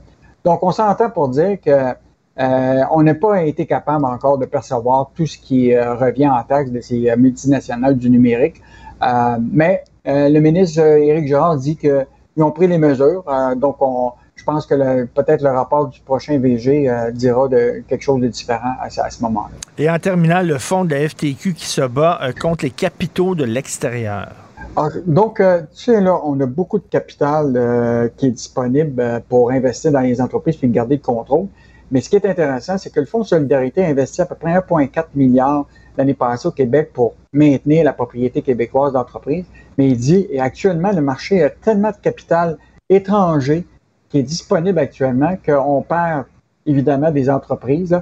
Tu sais, au cours des derniers mois, le Québec a perdu le contrôle de, du groupe Vision New Look, de Varitron, des industries Bernard. Écoute, euh, le Fonds de solidarité nous a fait une liste là, assez exhaustive où ce que, écoute, là, ils sont en compétition, le Fonds de solidarité, avec d'autres euh, capitales qui réussissent à, mettre beaucoup plus d'argent que nous. Mais ils se disent, bon, on, avec la Caisse, avec Investissement Québec, avec le Fonds de solidarité, faudrait être capable d'être capable de garder le contrôle sur nos propriétés euh, québécoises de nos entreprises. Mais quand même euh, important de souligner que le Fonds de solidarité a investi 1,4 milliard hmm. dans des entreprises euh, québécoises depuis le 31 mai 2020 dans leur dernier rapport. Écoute, tu parlais du bureau des passeports, c'est le bordel. À l'aéroport, les gens qui, tu sais, quand on voyage, ils disent tout le temps d'arriver peut-être trois heures avant l'heure de départ. Là, ça va être quoi, cinq, six heures? Parce que même à l'aéroport, c'est le bordel, ça a l'air. Oui, puis le, problème, c'est que c'est des, des, douaniers qui manqueraient. Écoute, il en manquerait, tu sais quoi? À Toronto, il en manquerait 600, puis il en manquerait ici, présentement, une soixantaine à, à Montréal. Et donc, oublie pas qu'encore aujourd'hui, les voyageurs sont... Ils, ils doivent encore faire face à, à Rive Canada, les, les mesures de, de, de sanitaires. Ben et en plus, le trafic a augmenté. C'est la reprise là, du de, de transport... Euh, aérien. Donc, euh, comme je te disais tantôt, là, moi, je pense qu'il faut partir trois jours avant. oui, exactement. Là, on pas les cônes, les cônes rouges qu'il faut que tu traverses avant, les cônes oranges. Oui, il y a, y a tu rentres à Montréal jusqu'à l'aéroport de Montréal-Trudeau, là. Écoute, il y, a un hôtel à l'aéroport. Je pense que c'est mieux de coucher là trois jours avant ton départ. Merci Yves, on se reparle demain. Bye. Salut, au plaisir. Joignez-vous à la discussion. Appelez ou textez le 187 Cube Radio 1877 827 2346. On va parler de la guerre en Ukraine. Vous vous souvenez? Il y a une guerre, vous vous souvenez pas? La Russie qui a envahi l'Ukraine, non? Non, c'est parce que là, ça fait plus la première page des journaux. Ça, on n'ouvre plus les bulletins d'information avec ça. C'est une guerre épouvantable qui a des, euh, des conséquences désastreuses, bien sûr, euh, en Ukraine, en Europe, mais à travers le monde aussi. On parle de menaces d'une famine et tout ça. Et on dirait qu'on vit avec, avec cette guerre-là. Elle fait partie maintenant de notre quotidien. On n'y pense même plus. Euh, c'est assez bizarre. Donc, je voulais en parler. Il y a une lettre qui a capté mon attention, une lettre très intéressante dans le Devoir qui a été publiée euh, il y a quelques jours. Donc, ira-t-on jusqu'à la dernière goutte de sang ukrainien? C'est signé cette lettre-là par M. Michel Roche, qui est professeur de sciences politiques à l'Université du Québec à Chicoutimi, et par M. Michel Seymour, qui est un professeur retraité de philosophie de l'Université de Montréal. La lettre risque peut-être d'en faire sourciller quelques-uns, peut-être, mais je pense que c'est un point de vue qui mérite d'être entendu et qui mérite d'être débattu. Nous avons un des deux auteurs, M. Michel Roche, avec nous. Bonjour, M. Roche. Bonjour, M. Martineau. Bonjour. Euh, récemment, Henry Kissinger, l'ancien secrétaire d'État, qui a encore quand même beaucoup d'influence, l'ancien secrétaire d'État américain, euh, dit que le temps est venu pour l'Ukraine de faire des concessions et de céder certains territoires. Euh, Zelensky a dit over my dead body, comme on dit en anglais. Absolument pas. Je ne sais pas pourquoi on céderait des territoires et on ferait des concessions à un pays qui nous a agressés. que pensez-vous des déclaration de M. Kissinger? Ben, c'est euh, c'est une déclaration euh, qui est pas euh, comment dirais-je qui, qui est pas unique parce que ce sont des des choses qui se disent dans dans, dans les milieux très informés sur le conflit depuis un bon bout de temps. Mais le fait que ce soit que ce soit lui qui l'ait dit et, qui, qui l'ait affirmé en plus au forum de, de Davos, ben, mm ça a eu un impact important compte tenu du rôle qu'il a joué dans le passé dans la politique étrangère des États-Unis, un rôle, euh, disons, qui peut être contesté aussi à bien des égards, quand on pense au Chili, euh, par exemple. Mais, euh, mais dans ce cas-ci, force, force est d'admettre que quelqu'un qui est quand même passé à travers la guerre froide, c'est quand même pas mal de quoi il parle. Parce que, M. Roche, oui, bon, l'armée ukrainienne remporte porte euh, parfois quelques victoires, mais c'est impensable que l'armée ukrainienne mette l'armée russe à genoux. C'est totalement impensable. Euh, à un moment donné, euh, comme vous dites, ira-t-on jusqu'à la dernière goutte de sang ukrainien? Et là, il y a des gens qui se disent, ben, ce n'est pas la responsabilité de M. Zelensky, il me semble, pour protéger son peuple, de dire, ben, écoutez, on, va faire des concessions, puis on va arrêter cette guerre-là parce que euh, il y a des milliers de morts euh, chaque semaine. Oui, euh, effectivement, mais on, peut quand même comprendre la position de, Zelensky de ne rien vouloir céder. Mais ce qui se passe, c'est que le, vent, le vent semble avoir tourné. Euh, mais euh, il y en a qui, encore aujourd'hui, semblent ne pas s'être rendu compte du fait que le vent a tourné. Parce que euh, au début, on se rappelle quand il y a eu l'offensive éclair de la Russie, où on est allé jusqu'aux portes de, Kiev, de Kharkiv et d'autres villes, ben, on s'est rendu compte que l'armée ukrainienne, avec l'aide aussi d'armements qui envoyé là, par les États-Unis et d'autres pays, ben, semblait être en mesure de refouler euh, la Russie. Sauf que ce n'est plus ce qui se passe depuis quelques semaines. Depuis que les forces russes se sont regroupées dans le Donbass et le sud de, la Russie, ben c'est les Russes euh, qui ont maintenant euh, l'avantage. Et ce qui fait peur à travers tout ça, c'est que justement, dans la mesure où les autorités ukrainiennes et celles des États-Unis croient qu'il est encore possible d'obtenir des gains contre la Russie, ben on fait durer le conflit. C'est sûr qu'on hmm. cherche tant du côté ukrainien que du côté de l'OTAN d'avoir, disons, un rapport de force qui leur est favorable pour entreprendre des négociations.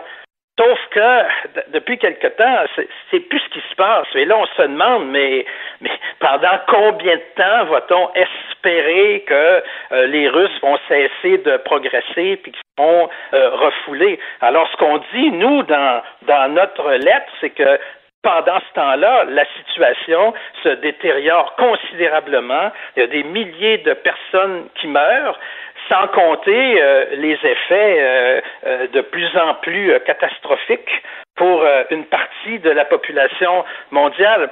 Alors c'est pour ça qu'on estime qu'il vaudrait peut-être mieux, dès maintenant, entreprendre des négociations pour, dans la mesure du possible, sauver la nation ukrainienne elle-même, empêcher qu'il y ait davantage de morts et que la crise alimentaire mondiale s'approfondissent. Monsieur Roche, euh, il y a des gens euh, qui diraient, voyons donc, euh, demander à l'Ukraine de faire des concessions à la Russie, c'est comme si en 1940, 41, 42, on aurait demandé à la France de finalement de faire des concessions à l'Allemagne nazie qui l'avait attaqué sauvagement. Qu'est-ce que vous pensez de ce parallèle-là, des gens qui font ce parallèle-là? Oui, ben d'abord, les, les, parallèles avec la Deuxième Guerre mondiale sont, un peu douteux. Euh, j'y reviendrai, si vous voulez, tantôt. Mais ce qui, ce qui m'apparaît comme étant le plus le plus grave dans tout ça, ben, c'est le fait que on, ne cherche pas à travers tout ça quel serait finalement le moindre mal. Parce que entre nous, la solution parfaite, c'est la Russie fout dehors, euh, c'est-à-dire l'Ukraine fout dehors l'armée russe, et que en Russie, euh, cette défaite, parce qu'on craint terriblement une défaite aussi du côté du régime Poutine, parce qu'on sait que dans le passé, les défaites militaires euh, qu'a subi la Russie ont toujours mené à des grands changements sociopolitiques. Alors, euh, donc, euh, l'idéal, ce serait cela, que la population russe se révolte et renverse le régime Poutine. Donc, ça, c'est euh, c'est le beau scénario. Hmm. Mais on sait qu'il n'est pas réaliste, ce scénario-là, et que, au contraire, si le régime Poutine, d'abord, la population fait de plus en plus cause commune derrière son gouvernement. Je disais même hier encore, il y a des libéraux russes, des libéraux russes qui euh, dénonçaient la guerre en Ukraine, mais qui ont commencé à changer leur fusil d'épaule parce qu'ils disent que cette guerre-là est une guerre par procuration de la part des États-Unis mmh. et euh, on cherche à affaiblir et à détruire la Russie. Donc, même chez les libéraux russes qui étaient plutôt favorables à l'Ukraine, on, est en train de, de changer euh, d'avis. Alors, quand, quand une stratégie est, mauvaise, ben, il faut, il faut songer euh, à une autre. Donc, c'est pour ça que je dis que dans, dans la situation actuelle, ben, le régime pourrait être porté, en cas de possible défaite, à utiliser euh, des armes de plus en plus dangereuse. Mm. Euh, dans, au début des années 60, lorsque la Russie a installé des missiles nucléaires à Cuba, euh, à c'était quoi, 60, 90 kilomètres des côtes américaines, les Américains étaient prêts à déclarer une guerre nucléaire en disant là, vous nous provoquez, vous êtes beaucoup trop près de nos frontières. Est-ce qu'on peut pas faire un parallèle avec ce qui se passe actuellement? Est-ce qu'il y a des gens qui disent, sans justifier l'attaque de la Russie, absolument pas, sans banaliser ce qui se passe, mais en disant quand même, il y avait une provocation de la part de l'Ouest et de la part de l'OTAN de s'établir si proche euh, de la frontière russe, et c'est certain que les Russes allaient réagir. Oui, mais fait longtemps que, que c'est comme ça. Et, vous savez, les personnes qui soutenaient ce point de vue-là dont je faisais partie, parce que j'en parlais en 2014, à l'époque où la Russie euh, s'est emparée de la Crimée. Mais quand on dit ça, on passe pour des pro-Poutine, ce que je ne hmm. suis absolument pas. On peut vérifier tout ce que j'ai écrit sur le, le régime pour se rendre compte que c'est bien euh, le contraire en ce qui me concerne. Mais effectivement, il y a du côté des Russes la perception fondée d'un encerclement croissant de la part de l'OTAN. Alors, qu'est-ce qu'ils observent depuis des années? Que euh, on, entraîne de plus en plus euh, euh, l'armée ukrainienne, qu'on améliore ses équipements, ses armements. Et par-dessus le marché, on, on évoque que éventuellement l'Ukraine va faire partie de l'OTAN. Alors, on ne peut pas dire que les Russes euh, euh, euh, n'ont réagi qu'à la dernière seconde. Hmm. Ça fait 30 ans qu'en Russie, on dénonce la chose. Mais pendant quelques dizaines d'années, pour toutes sortes de raisons, on entretenait malgré tout de bons rapports avec, avec nos pays, sans compter que dans les années 1990, la crise consécutive à l'effondrement de l'URSS faisait qu'on avait terriblement besoin d'investissements étrangers, euh, de prêts du FMI, etc. Et donc, euh, on n'était pas content, on protestait contre euh, l'expansion de l'OTAN, mais on ravalait sa fureur. Et euh, sauf que à partir du moment où euh, la situation s'est améliorée dans le pays, que euh, Poutine a amélioré les capacités militaires de son armée, ben, à ce moment-là, ben là, on a dit, écoutez, là, on, veut renégocier une architecture de sécurité en Europe qui tienne compte des intérêts de tout le monde, donc incluant la Russie, mais on se rappelle hein, euh, les, les, demandes qui ont été formulées en novembre, décembre dernier, puis la réponse dans tous les cas a été non. Ceci dit, c'est une explication, ce n'est pas une justification, mmh. parce qu'à mon avis, on, mmh. on va pas massacrer euh, le pays voisin là parce que parce qu'il y a un refus de négociation internationale. Mais ça explique euh, le geste de la Russie. Tout à fait. Bref, euh, un texte, moi, que je trouve très intéressant. Comme je le disais d'entrée de jeu, ça risque de faire sourciller certaines personnes, mais comme vous l'avez très bien dit, vous n'êtes pas pro-Poutine, vous n'êtes pas anti-américain, euh, vous ne justifiez pas euh, l'attaque russe. Ce que vous essayez de faire, c'est d'expliquer et de dire, ben, essayez de voir ça du point de vue de la Russie. Essayez de voir ça de ce point de vue-là. Et aussi, ben, bon Dieu, cette guerre-là, elle ne peut pas continuer comme ça, là, euh, avec deux armées qui s'enlisent et qui se tirent dessus. Et la menace aussi d'utilisation de l'arme nucléaire. Ça s'intitule Iraton jusqu'à la dernière goutte de sang ukrainien. Lisez ça, c'est dans le devoir de Michel Roche et Michel Seymour. Merci beaucoup, Monsieur Roche. Je vous en prie. Au revoir. Merci, au revoir. Joignez-vous à la discussion. Appelez ou textez le 187 Cube Radio 1877 827 2346. Youpi! Oui, bon, d'accord. Ouais, puis, d'un côté, évidemment, bon communicateur, mais de l'autre côté, communiquer. Quoi, au juste? Et pourtant... Un sociologue, pas comme les autres. Joseph Facal. Alors, c'est jeudi, mon oncle Richard est content parce que le jeudi, il parle à Joseph Facal. Salut, Joseph. Bonjour Richard, comment vas-tu? Ah mon Dieu, comment je vais? Écoute, j'ai lu ta chronique. Ta chronique d'aujourd'hui, comment dire? Comment dire? C'est fou raide. C'est fou raide. Richard, je, savais, je savais que tu apprécierais. J'ai vraiment beaucoup pensé à toi en lisant. Disons que c'est euh, une autre chronique dans ma série On vit une époque formidable. Je savais que tu apprécierais.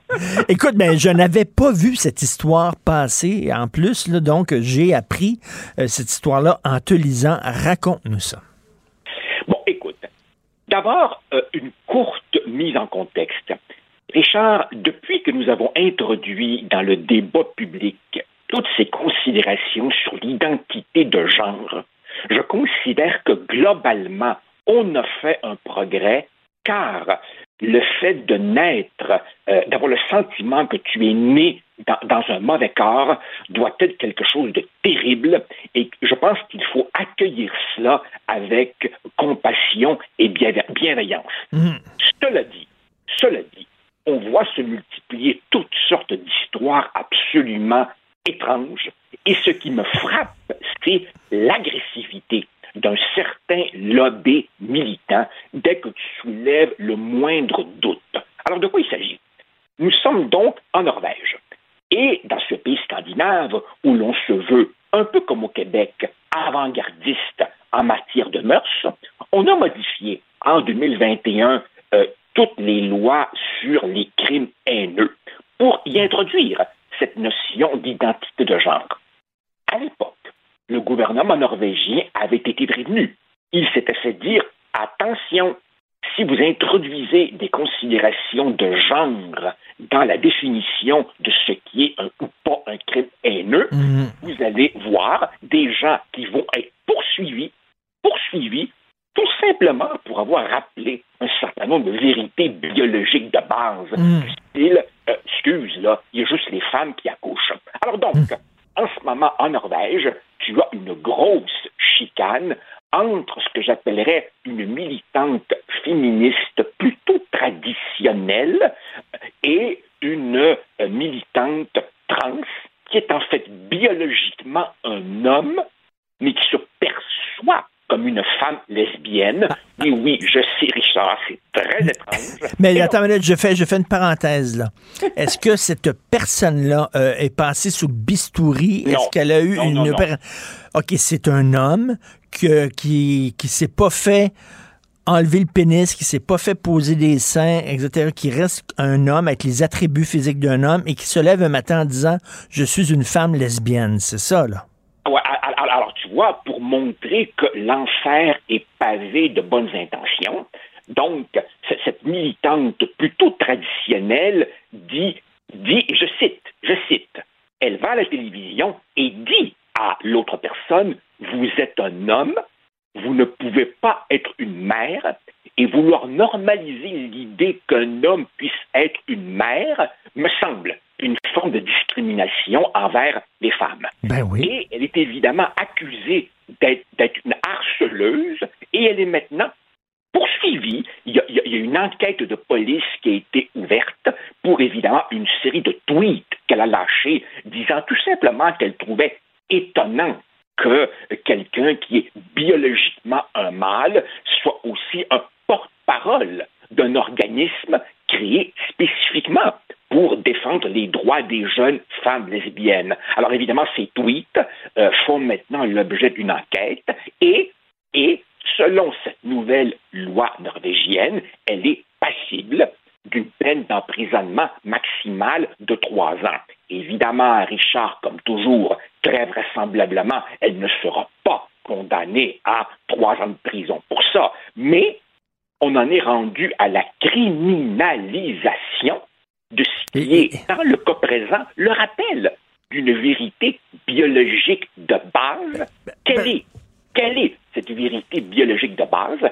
C'est que, Richard, chromosomiquement parlant, génétiquement parlant, tu nais homme ou tu nais femme et ni une chirurgie, ni un traitement hormonal ne change ce bagage génétique que tu as à la naissance. Parce que- Ta sexualité, de ce point de vue, elle est binaire et elle est immuable. Joseph, un homme, biologiquement homme, qui subit une opération chirurgicale, qui devient femme, s'il meurt dans un incendie, il y a un corps carbonisé. On ne sait pas si c'est un homme ou une femme. On prend des prélèvements pour voir l'ADN de ce cadavre-là et on va dire, les résultats, c'est que c'est un homme qui est mort. Euh, ouais, exact. C'est ça. Exact. Alors évidemment, tu vois, moi, moi, je suis tout à fait prêt, Richard, tout à fait prêt à comprendre que les temps changent. Je suis tout à fait prêt à reconnaître qu'il existe quelque chose qui s'appelle la dysphorie de genre. Je suis tout à fait prêt à concevoir que euh, nos lois euh, furent rédigées à une autre époque et qu'il y a probablement un certain dépoussiérage législatif à faire relativement à qu'est-ce qu'une famille, relativement à comment les gens s'identifient. Je ne suis pas totalement fermé à cela.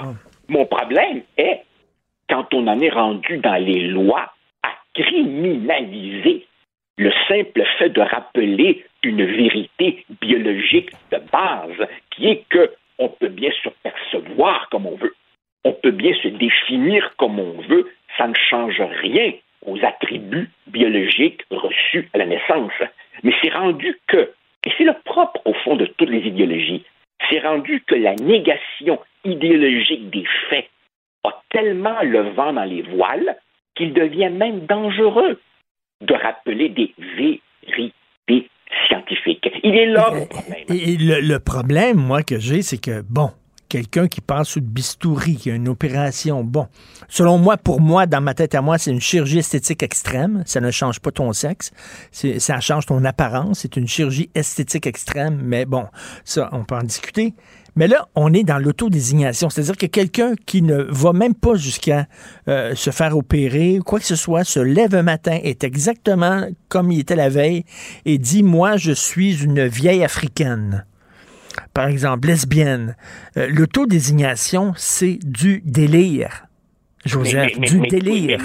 Mais, sais que euh, au Québec, nous n'en sommes pas encore euh, à la criminalisation euh, des voix dissonantes, mais- mais nous sommes effectivement dans ce débat-là. Tu n'as plus besoin de passer sous le bistouri. Tu es maintenant ce que tu décides d'être. Et, là, il y a vraiment une pente qui, m'apparaît extrêmement glissante. Et puis, tu sais, Richard, tu sais, je, lisais certains des commentaires ce matin après ma chronique, et l'un de nos lecteurs disait Faut-il vraiment qu'on soit une société riche, indolente, blasée, qui sait plus trop quoi faire de son temps pour se perdre dans, dans, dans ces débats-là? Et je suis convaincu que dans des pays comme l'Ukraine, où on a des choses un peu plus pressantes à faire, genre survivre, euh, on, doit, on doit regarder nos débats avec un effarement et un découragement assez considérable. Et là, non, on n'a même pas abordé l'affaire que les filles doivent, euh, doivent avoir le droit de se promener les seins en l'air. Ça, c'est une autre affaire aussi. Mais c'est un problème de riches, comme on dit. Mais écoute, J.K. Rowling, qui est une de mes idoles, pas parce que j'aime Harry Potter, parce qu'elle le fait lire les enfants, des gros livres, pas d'images. Elle a fait lire des enfants à travers le monde, des millions d'enfants qui ont aimé la lecture grâce à cette femme-là. C'est une femme qui mériterait, à mon humble avis, un prix Nobel, quant à moi. Elle est persona non grata parce que juste parce qu'elle a dit euh, ce, qu'on, ce que vous appelez un individu avec un utérus, on appelait ça dans mon temps une femme. Pour ça, il y a eu récemment euh, l'anniversaire d'Harry Potter. Elle n'a pas été invitée. Joseph. Non, seul- non seulement elle n'a pas été invitée, mais tu as même euh, vu, euh, entendu les façons assez cavalières, merci, avec lesquelles euh, les, les- les- les trois jeunes acteurs euh, qui jouent dans la saga euh, euh, Harry, le, le Daniel Radcliffe, la, la- la jeune femme qui jouait Hermione et le petit rouquin Rupert, euh, dont le nom m'échappe, les trois, évidemment, se sont dissociés de J.K. Rowling. alors fait, ils doivent tout.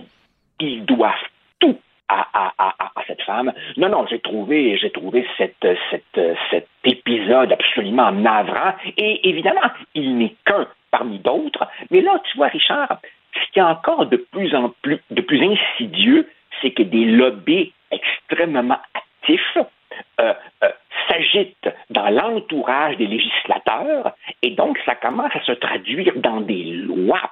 Tu vois? Alors évidemment, c'est pas juste une question de perception, une question de discussion, c'est que certains voudraient criminaliser l'expression d'un point de vue euh, dissident contre ce, ce nouveau vent idéologique. Ce qui nous ramène par la bande à une discussion que toi et moi, on a déjà eue. La liberté d'expression se réduit comme peau de chagrin et jamais je n'aurais cru qu'on serait en juin 2022, toi et moi, en ondes à dire la liberté d'expression se réduit. Mais oui, elle se réduit. C'est un texte euh, vraiment excellent, mais le sujet est ahurissant. Ça s'intitule La bataille des deux Christines dans le journal. Lisez ça. Et Joseph, parlant d'auto, autodésignation, parlant de transformation profonde, extrême, Bernard Drinville, qui s'est, qui s'est auto-désigné maintenant caquiste. je, j'écoutais, j'écoutais euh, Bernard, euh, qui, qui, est un homme, je, je, le confesse, qui est un homme que j'aime beaucoup, Mais oui. personnel, que je respecte. J'ai eu le sentiment, peut-être que je me trompe, j'ai eu le sentiment qu'il ne croyait pas un mot de ce qu'il disait. Plus largement, plus largement, il y a quelque chose qui me fait sourire dans cette affaire-là. Il me semble, Richard, que tu ne peux pas dire d'un côté, ah, les affrontements souverainistes versus fédéralistes, c'est un vieux débat. Les Québécois sont ailleurs. Puis de l'autre côté, tu viens de dire, hey, si on ne rapatrie pas tous nos pouvoirs en immigration, c'est la survie de la nation qui est en jeu et on risque de devenir la Louisiane.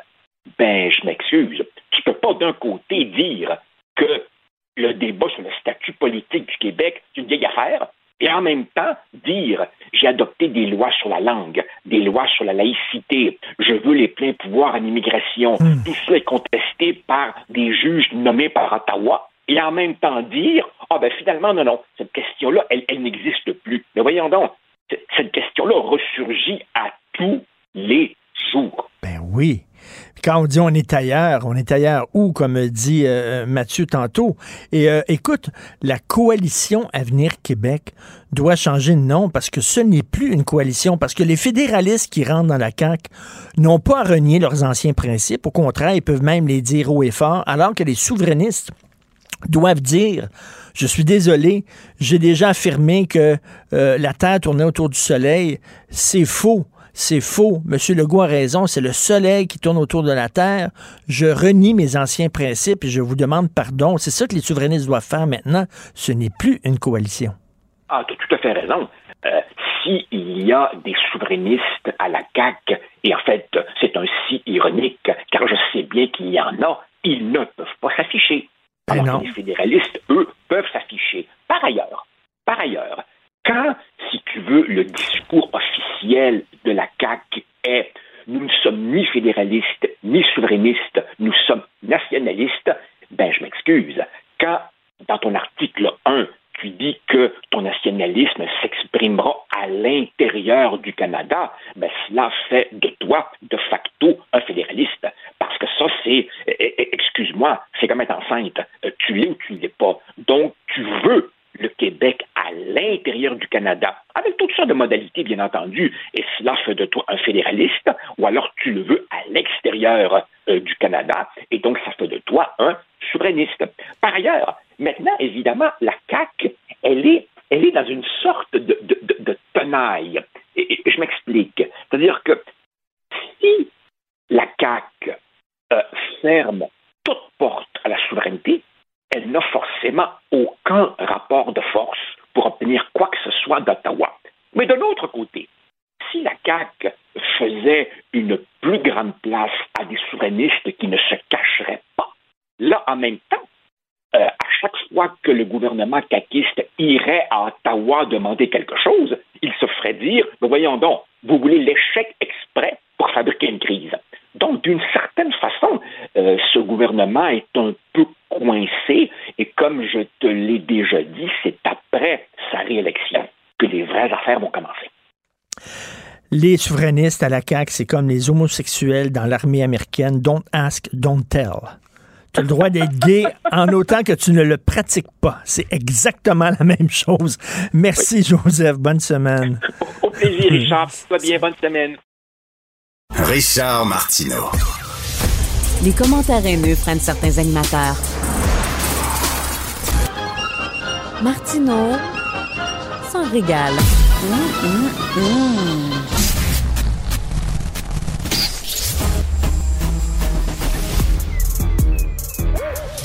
Mathieu Bocoté. Il représente un segment très important de l'opinion publique.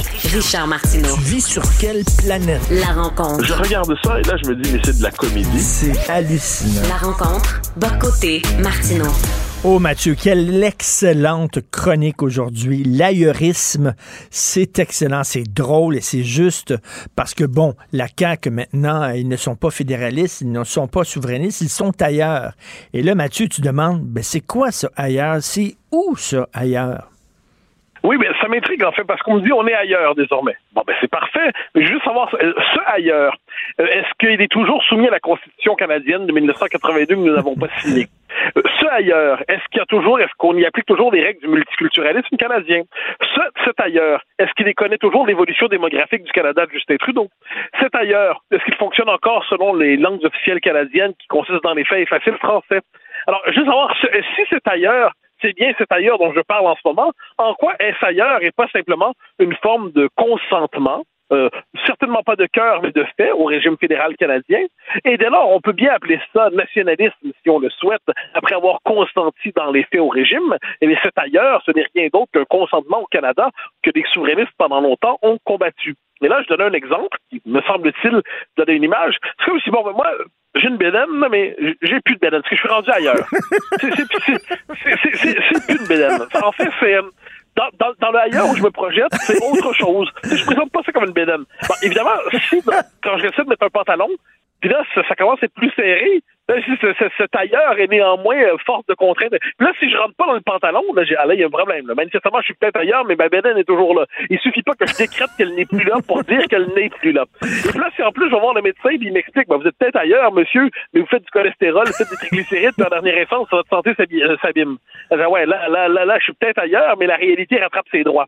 Puis en dernière instance, je vois, je compare avec la situation présente, pour plusieurs euh, caquistes, néo-caquistes, ils préfèrent se dire, dans les faits, s'habituer au handicap. Ils préfèrent s'habituer à la bédaine en disant qu'ils vont redéfinir les critères de l'esthétique, les critères de la santé, les critères du poids santé, pour pas avoir à faire le travail nécessaire pour la perdre. On va dire on est rendu ailleurs. Mais la réalité continue d'exister, même si on décrète qu'elle n'existe pas. La réalité continue d'exister, même si on fait semblant qu'elle a changé dans un monde parallèle. Et cet ailleurs, ce n'est rien d'autre que le Canada dans lequel nous vivons, où le Québec est condamné à la marginalisation, Bienvenue ailleurs, cher néo -caquiste. Mais tu sais, quand on dit qu'on vit dans un monde de la post-vérité, la post-vérité, euh, les complotistes ne voient pas la vérité telle qu'elle est. Les woke nient la réalité. Tu en parles souvent lors de cette chronique. Euh, il y a une négation de la réalité. Ben là, c'est les caquistes non, mais ils ont décidé que le conflit Canada-Québec n'existait plus. Ils ont décidé de l'abolir. Puis moi, c'est une autre image qu'on peut utiliser. C'est comme ils ont dit, c'est un vieux conflit est terminé. Il y a Jean-François Del, Del Torchio, j'espère que je prononce pas, pas mal son nom, qui disait, qui est une figure importante à l'origine de la CAQ, c'est un cadre important, je crois qu'il est encore cadre à la CAQ ou dans le gouvernement euh, Legault, qui disait Souverainisme fédéraliste, c'est un vieux débat qui est terminé. Maintenant, on est tous nationalistes. Oui, mais Del Torchio, vient de la famille fédéraliste. Donc, c'est sûr que moi, quand je vais avoir remporté la, bataille de l'indépendance, ben, je vais expliquer aux fédéralistes que c'est un vieux débat qui est terminé. Puis, on est tous ensemble désormais québécois, puis on va quand même pas poursuivre un vieux débat qui est réglé depuis longtemps. C'est sûr qu'une fois que tu as gagné la guerre, tu préfères dire que c'est terminé, puis on va passer à autre chose. Et les fédéralistes aujourd'hui nous disent, c'est terminé, on passe à autre chose.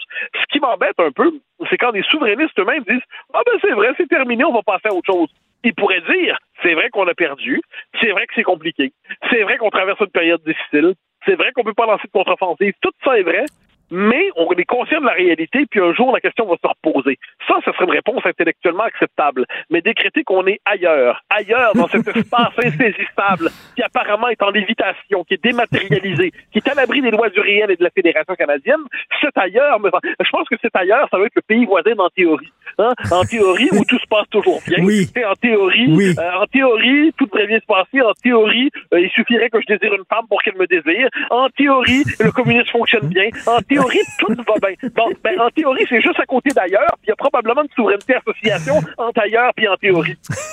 T'es en feu, vraiment. Et, écoute, ces gens-là devraient lire euh, le psychologue Piaget, tu sais, Piaget, qui, qui, écrivait sur les, les différents euh, développements, les stades de développement.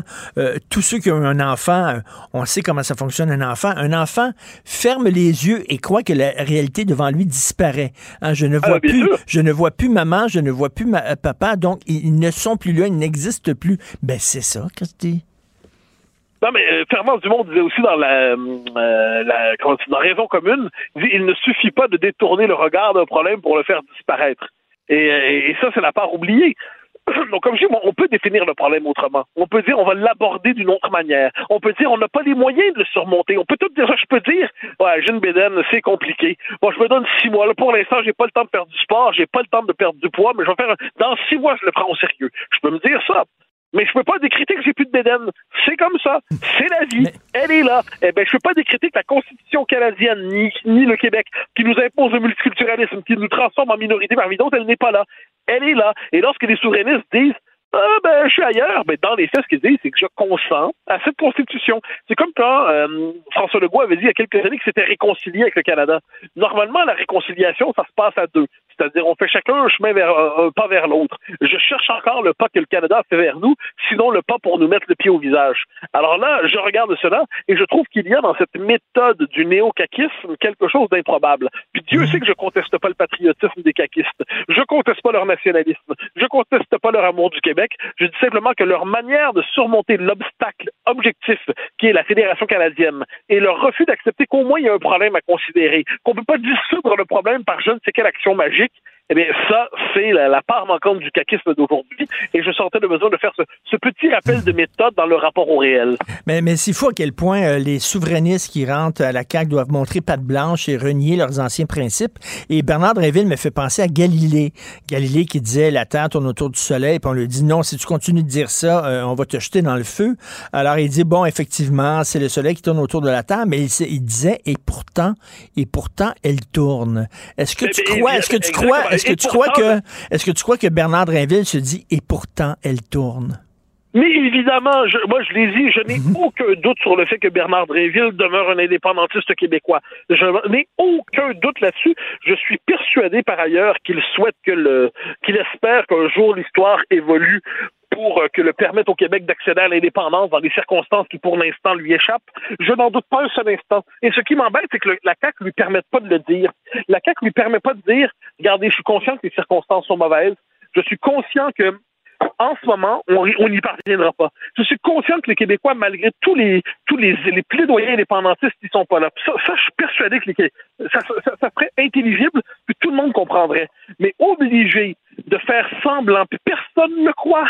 Personne ne croit. Puis comme je me dire, ceux qui le croient le moins, ce sont ses collègues euh, fédéralistes de la TAC, qui eux savent très bien qu'un indépendantiste vient d'arriver. Ils le savent, ils sont pas fous. Ils le savent qu'avec Saint-Hilaire, Drainville, d'autres, il y a une aile indépendantiste qui se constitue à la CAQ.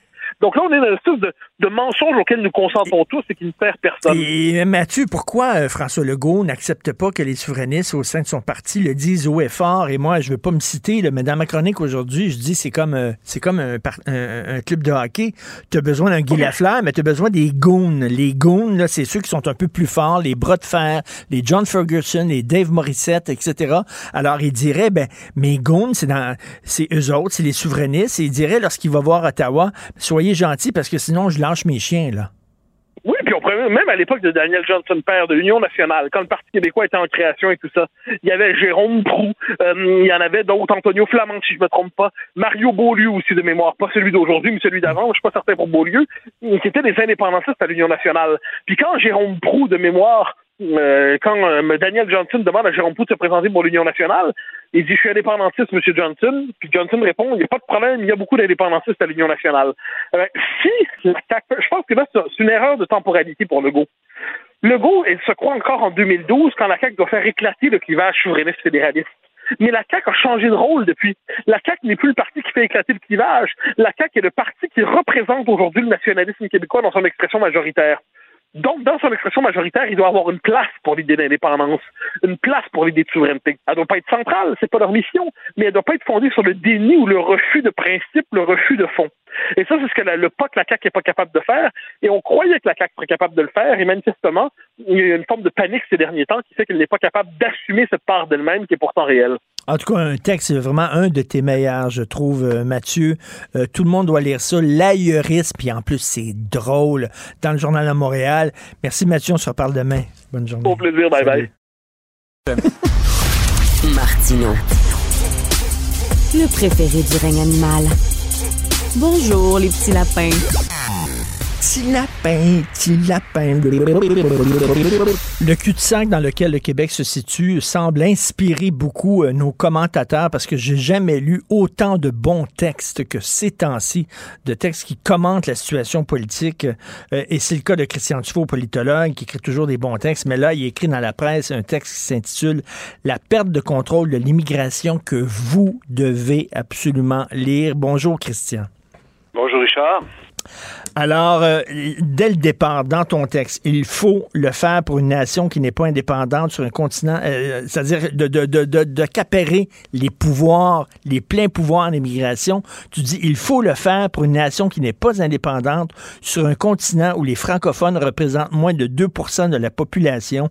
Le problème du Québec, c'est pas qu'il ne reçoit pas assez d'immigrants, mais qu'il fait partie d'un pays qui en reçoit beaucoup plus que lui. Est-ce que tu es d'accord, Christian, lorsque euh, dit euh, lorsque François Legault a dit qu'il en va de la survie de la nation québécoise d'avoir les pleins pouvoirs de l'immigration. Ben, je trouve que sa déclaration sur la louisianisation, c'est un mélodramatique. Et dans un premier temps, moi, j'avais peur que ça ridiculise ses propos. Parce que beaucoup de gens ont dit, ah, c'est exagéré, puis c'est ridicule. Mais ça a attiré l'attention sur un problème euh, euh, qui est réel. Euh, c'est que, je suis content de, que, tu répètes ça, c'est qu'on dit toujours que le Québec est fermé, mais on est une des sociétés au monde qui reçoit le plus d'immigrants, plus que la France, plus que les États-Unis par personne. Il faut, faut le dire et, et, et, le redire. Le problème, c'est qu'on est pogné dans un pays qui a sombré dans un multiculturalisme littéralement délirant. Moi, au départ, j'avais rien contre le multiculturalisme modéré. Euh, puis là, on, veut recevoir un demi-million d'immigrants par année au Canada, un demi-million. Euh. Puis en plus de ça, on envisage un pays qui aurait 100 millions d'habitants. Donc, c'est du, c'est pour le Québec, c'est évidemment menaçant. Qu'est-ce qu'on fait là-dedans, nous autres? Donc, dans ce sens-là, c'est clair que Bon, dans mon article, moi, j'ai une approche qui est quand même euh, pas défaitiste du tout. Là. Je trouve qu'on peut exercer du pouvoir euh, comme Québécois euh, au sein du Canada, au-delà de la souveraineté, et que ce qu'il faut, c'est moderniser les accords Québec-Canada en matière d'immigration, parce qu'au fond, moi, ce que j'ai découvert, comme même les gens depuis deux, trois semaines, c'est qu'on a perdu le contrôle. C'est que la majorité des nouveaux arrivants au Québec passent par des voies indirectes les, les, les ben arrivants qui sont régis par l'accord euh, Québec-Canada de 1991 sont devenus minoritaires. Il y a le chemin Roxham, qui est odieux. On ne dira jamais assez à quel point c'est vraiment terrible, cette affaire-là. À ce rythme-là, c'est 30 000 personnes par année. Puis il y a les fameux immigrants temporaires puis il y en a plus que des immigrants classés. Donc, je suis content que ça ait attiré ton attention, ce, cet ben là Je trouve qu'il faut simplement reprendre le contrôle. Euh, euh, Christian, euh, bon, là, le fédéral ouvre les vannes et laisse entrer énormément d'immigrants et ça risque de nous noyer. Est-ce que, sans tomber dans la théorie du complot, est-ce que c'était volontaire? Est-ce qu'ils ont fait ça avec une volonté de justement noyer les Québécois? Ben, euh, euh, je dirais pas que c'est volontaire dans ce dossier spécifique-là. Euh, mais le fait que le Canada a sombré dans un multiculturalisme à ce point délirant, c'est une façon de neutraliser le Québec sur le plan hmm. historique. Euh, au départ, on avait le bilinguisme et le biculturalisme. Je sais pas si c'était assez vieux pour se souvenir de cette dynamique-là. Il y avait une commission d'enquête sur le bilinguisme et le biculturalisme. Et là, on a passé du biculturalisme au multiculturalisme, qui au départ était quelque chose d'assez modéré, mais c'est une façon quand même de neutraliser le Québec de ne pas reconnaître le Québec. Et là, le fait que le multiculturalisme est devenu, je le répète, délirant, c'est clair que par la bande, c'est une façon d'éviter le Québec de ne pas, de pas reconnaître qu'il y a un biculturalisme plus profond. Je ne dis pas que c'est un complot, parce que moi, j'aime pas ça, surtout ces temps-ci, de parler de complot ben comme, tel, mais, mais, mais il reste euh, que, qu'on soit à ce point-là multiculturel, parce que c'est très, le Canada est unique au monde, hein. On bat tous les records, c'est très prétentieux, cette idéologie-là. C'est vraiment une façon d'éviter la nation de base. La nation canadienne de base, mm. c'est les Québécois. La nation fondatrice sur le plan historique, c'est les Québécois. Donc, dans ce sens, il y a un lien. de toute façon, historiquement, il y a toujours eu un lien. Euh, depuis euh, 200-300 ans, c'est clair que le système a eu tendance à, à servir des immigrants pour neutraliser euh, euh, les, les, anciens Canadiens puis les, francophones. Donc, pas complot, là, actuellement. Mm -hmm. toi puis moi, là. Moi, quand j'ai vu ça, là, un pays de 100 millions d'habitants, c'est du délire. Mais, mais si, si c'est si important pour François Legault d'avoir les pleins pouvoirs en immigration, puis il le dit, il en va de la survie de, de la nation québécoise, une fois qu'il se fait dire non, il me semble que moi, je me serais attendu à ce qu'il fasse un appel à la nation, une conférence de presse, en disant je viens de me faire dire non, c'est important. Non, il faut surtout pas qu'il fasse ça. Okay. C'est pas l'idée d'avoir les pleins pouvoirs en matière d'immigration. Puis c'est pas l'idée. J'ai lu ta, ta chronique de, ce matin dans, le journal, euh, Richard, sur le fait que euh, ceux qui joignent la CAQ, qui sont des, qui, la CAQ, qui sont des souverainistes, peuvent pas le dire. Moi, moi, tout respect, je suis pas d'accord avec toi du tout. je trouve que ce serait une grosse erreur que de dire qu'ils sont souverainistes. Ça, ça, on le sait qu'ils sont encore souverainistes évident. Le même logo est peut-être encore souverainiste. Mais moi, ça m'a fait penser, si tu connais l'histoire de la France, euh, après la perte de l'Alsace-Lorraine par la France en 1870 au main de l'Allemagne, ça avait tellement fait mal, à la, à la France. Puis Bob Gambetta disait toujours y penser, ne jamais en parler. Hein, parce que les Français voulaient récupérer l'Alsace-Lorraine, mais c'était contre-productif d'en parler. Je trouve Bernard Dréville, s'il fallait qu'il dise qu'il est souverainiste, ce serait une grande bêtise. Alors, donc, donc c'est comme, c'est comme les gays dans l'armée américaine. Don't ask, don't tell. Tu peux être Non, gay, non, mais, mais, non, mais surtout... c'est parce que c'est parce que là, là, là, la CAQ, là, c'est son axe, c'est- c'est d'exercer le pouvoir québécois. Les autres, ils ne se situent pas dans la dynamique fédéraliste euh, souverainiste. Bon, on leur demande pas de renier qu'ils ont été souverainistes, mais de le dire actuellement, ça leur enlèverait beaucoup de crédibilité. Les journalistes adoreraient qu'ils le disent parce que l'on poserait d'autres questions, puis d'autres questions, puis d'autres questions. Moi, je trouve que ce serait une grosse erreur. Ils n'ont pas à dire ça. Je veux dire, mais, mais dans leur cœur, même François Legault, dans son cœur, il est peut-être encore souverainiste quelque part. Pas grave, ça. Puis si le contexte change, là, ils pourront faire valoir ça. Mais actuellement, euh, si Bernard Dreyville ou, ou, euh, Caroline Saint-Hilaire disaient qu'ils sont souverainistes, ça serait se tirer dans le pied, moi, je trouve. Parce que tout de suite, ils perdraient de la Québec. qu'ils vont négocier avec Ottawa, là, puis ils viennent de dire, oui, je suis encore souverainiste, moi. Penses-tu que ça va leur donner du pouvoir? Mais quand, mais quand tu négocies, il faut que, il faut que tu dises que si vous dites non, il va arriver ça. Tu négocies ça, avec moi, une arme, une arme dans ta poche, là. C'est dépassé, ça. Ça, c'est toujours l'hypothèse euh, référendaire. On va leur faire peur en disant qu'on va faire la souveraineté. Euh, ça va peut-être revenir, ça. Si le Québec a à être souverain, puis euh, peut-être qu'il va devenir souverain, euh, quand ce sera le temps, on sera là-dedans. Actuellement, jouer ce jeu-là, je trouve que c'est perdant. C'est un peu comme Léon Dion à l'époque, je sais pas si tu te souviens, là, je, je trahis mon âge, il avait parlé du couteau sur la gorge. Oui, le couteau sur la gorge, Avec le reste du Canada, le couteau sur la gorge. Moi, j'embarque pas, pas tout là-dedans. OK, Je OK, que mais oui, est-ce que tu penses que vraiment la CAQ va réussir à obtenir des pouvoirs qui sont importants pour le Québec en étant gentil, en disant on joue le jeu du Canada, euh, on a fait notre profession de foi fédéraliste? euh, C'est pas ça qu'il faut qu'il fasse. Faut pas qu'il fasse de profession de fédéraliste. Faut pas qu'il soit gentil. Faut pas qu'il dise qu'il qu'il cause au Canada. Euh, je trouve que c'est une vision très, très, euh, comment je pourrais dire ça, là, qui tient pas la route. C'est simplement en étant efficace. À- en disant à Ottawa, écoutez, est-ce qu'on pourrait vous rencontrer là? Euh, On y a une entente euh, Québec-Ottawa en matière d'immigration qui remonte à 1991. C'est manifestement dépassé. On aimerait ça la moderniser, de dire à M. Justin Trudeau, écoutez, là, votre pays de 100 millions d'habitants, qu'est-ce qu'on fait nous autres, le Québec, là-dedans? Qu'est-ce que vous voulez? Donc, tu négocies de bonne foi. Je pense que tu peux obtenir des. Moi, moi, contrairement, euh, tu as lu mon article. Moi, j'ai horreur du défaitisme. Des, les défaitistes, le- les, ce qu'on appelle les sommeurs de désespoir, j'ai horreur euh, de ça. Je veux dire, les, les gens comme, euh, comme Bernard Drinville, ils choisissent le pouvoir. Puis ce qui est encourageant, c'est que quelque part, c'est encore des souverainistes. Ah, donc, ils vont s'occuper des intérêts du Québec. Mais là, actuellement, être dans une dynamique de souveraineté, puis de couteau sur la gorge, puis de rapport de force, puis de grandes déclarations à la nation, ça ne peut mener nulle part. Peut-être qu'à un moment donné, on va arriver là. Quand on sera là, on sera là. Mais on n'est pas là actuellement. Il y a des gens, on dirait, qui veulent juste se servir de ça pour bo- rebooster la souveraineté. Et, et- et Christian, concernant le chemin Roxham, tu dis tantôt c'est une honte. Le fait que le fédéral ne fait strictement rien, et tu dis que c'est même devenu institutionnalisé, le chemin Roxham, euh, le fait qu'il qu'il ne fasse rien, c'est pas pour mettre volontairement le Québec dans l'embarras? Regardez Ben, comment vous gérez. en tout cas. Moi, je suis pas dans la tête de Justin Trudeau. Puis quand euh, François Legault euh, a fait sa critique il y a un mois là-dessus, moi, ce qui m'a désolé, c'est à quel point il n'a pas été appuyé par les faiseurs d'opinion au Québec. S'il y a un dossier où il aurait dû avoir une unanimité, c'est bien ce dossier-là. Puis c'est un dossier, s'il y a un dossier où on pourrait faire changer le fédéral, à mon avis d'idée, c'est ce dossier-là. Je, je pense que quand tu regardes, quand on, on prend le dossier de façon globale, là c'est sûr qu'on va dire Trudeau nous dit non, puis Québec. Mais quand on prend ça sectoriellement, point par point, de façon plus technique, c'est pas vrai que tu peux pas amener le, le fédéral à changer d'idée. Le chemin Roxham, c'est un très bel exemple. C'est tellement une aberration. là. Il y a beaucoup de gens qui trouvent que c'est une aberration, euh, mais le problème c'est qu'il y a une partie des faiseurs d'opinion au Québec, tu le sais, qui sont tellement rendus politiquement corrects, puis dans le multiculturalisme, puis que là il faut faire attention. Hey, c'est c'est incroyable, ce chemin Roxham là. Ben, tout à fait. Ils sont gênés, hein, pour le défendre. Ils sont gênés parce que c'est pas défendable. Et, et parlant des, des souverainistes au sein de la CAQ, euh, Jean-François Lisée, en début d'émission, me disait à, à- la source, là, la CAQ, c'était une coalition entre des, des fédéralistes et des souverainistes. Pourquoi les fédéralistes euh, qui sont à la CAQ euh, ont le droit de le dire haut et fort, mais les souverainistes doivent euh, garder le silence et renier leurs anciens principes? Pourquoi? Ils renient pas leur principe du tout. Là. Ben là, écoute, là, euh, ce il- il rend- ben, en tout cas, on, leur demande de ne pas prononcer le mot souveraineté. Ben non, mais ça serait stupide.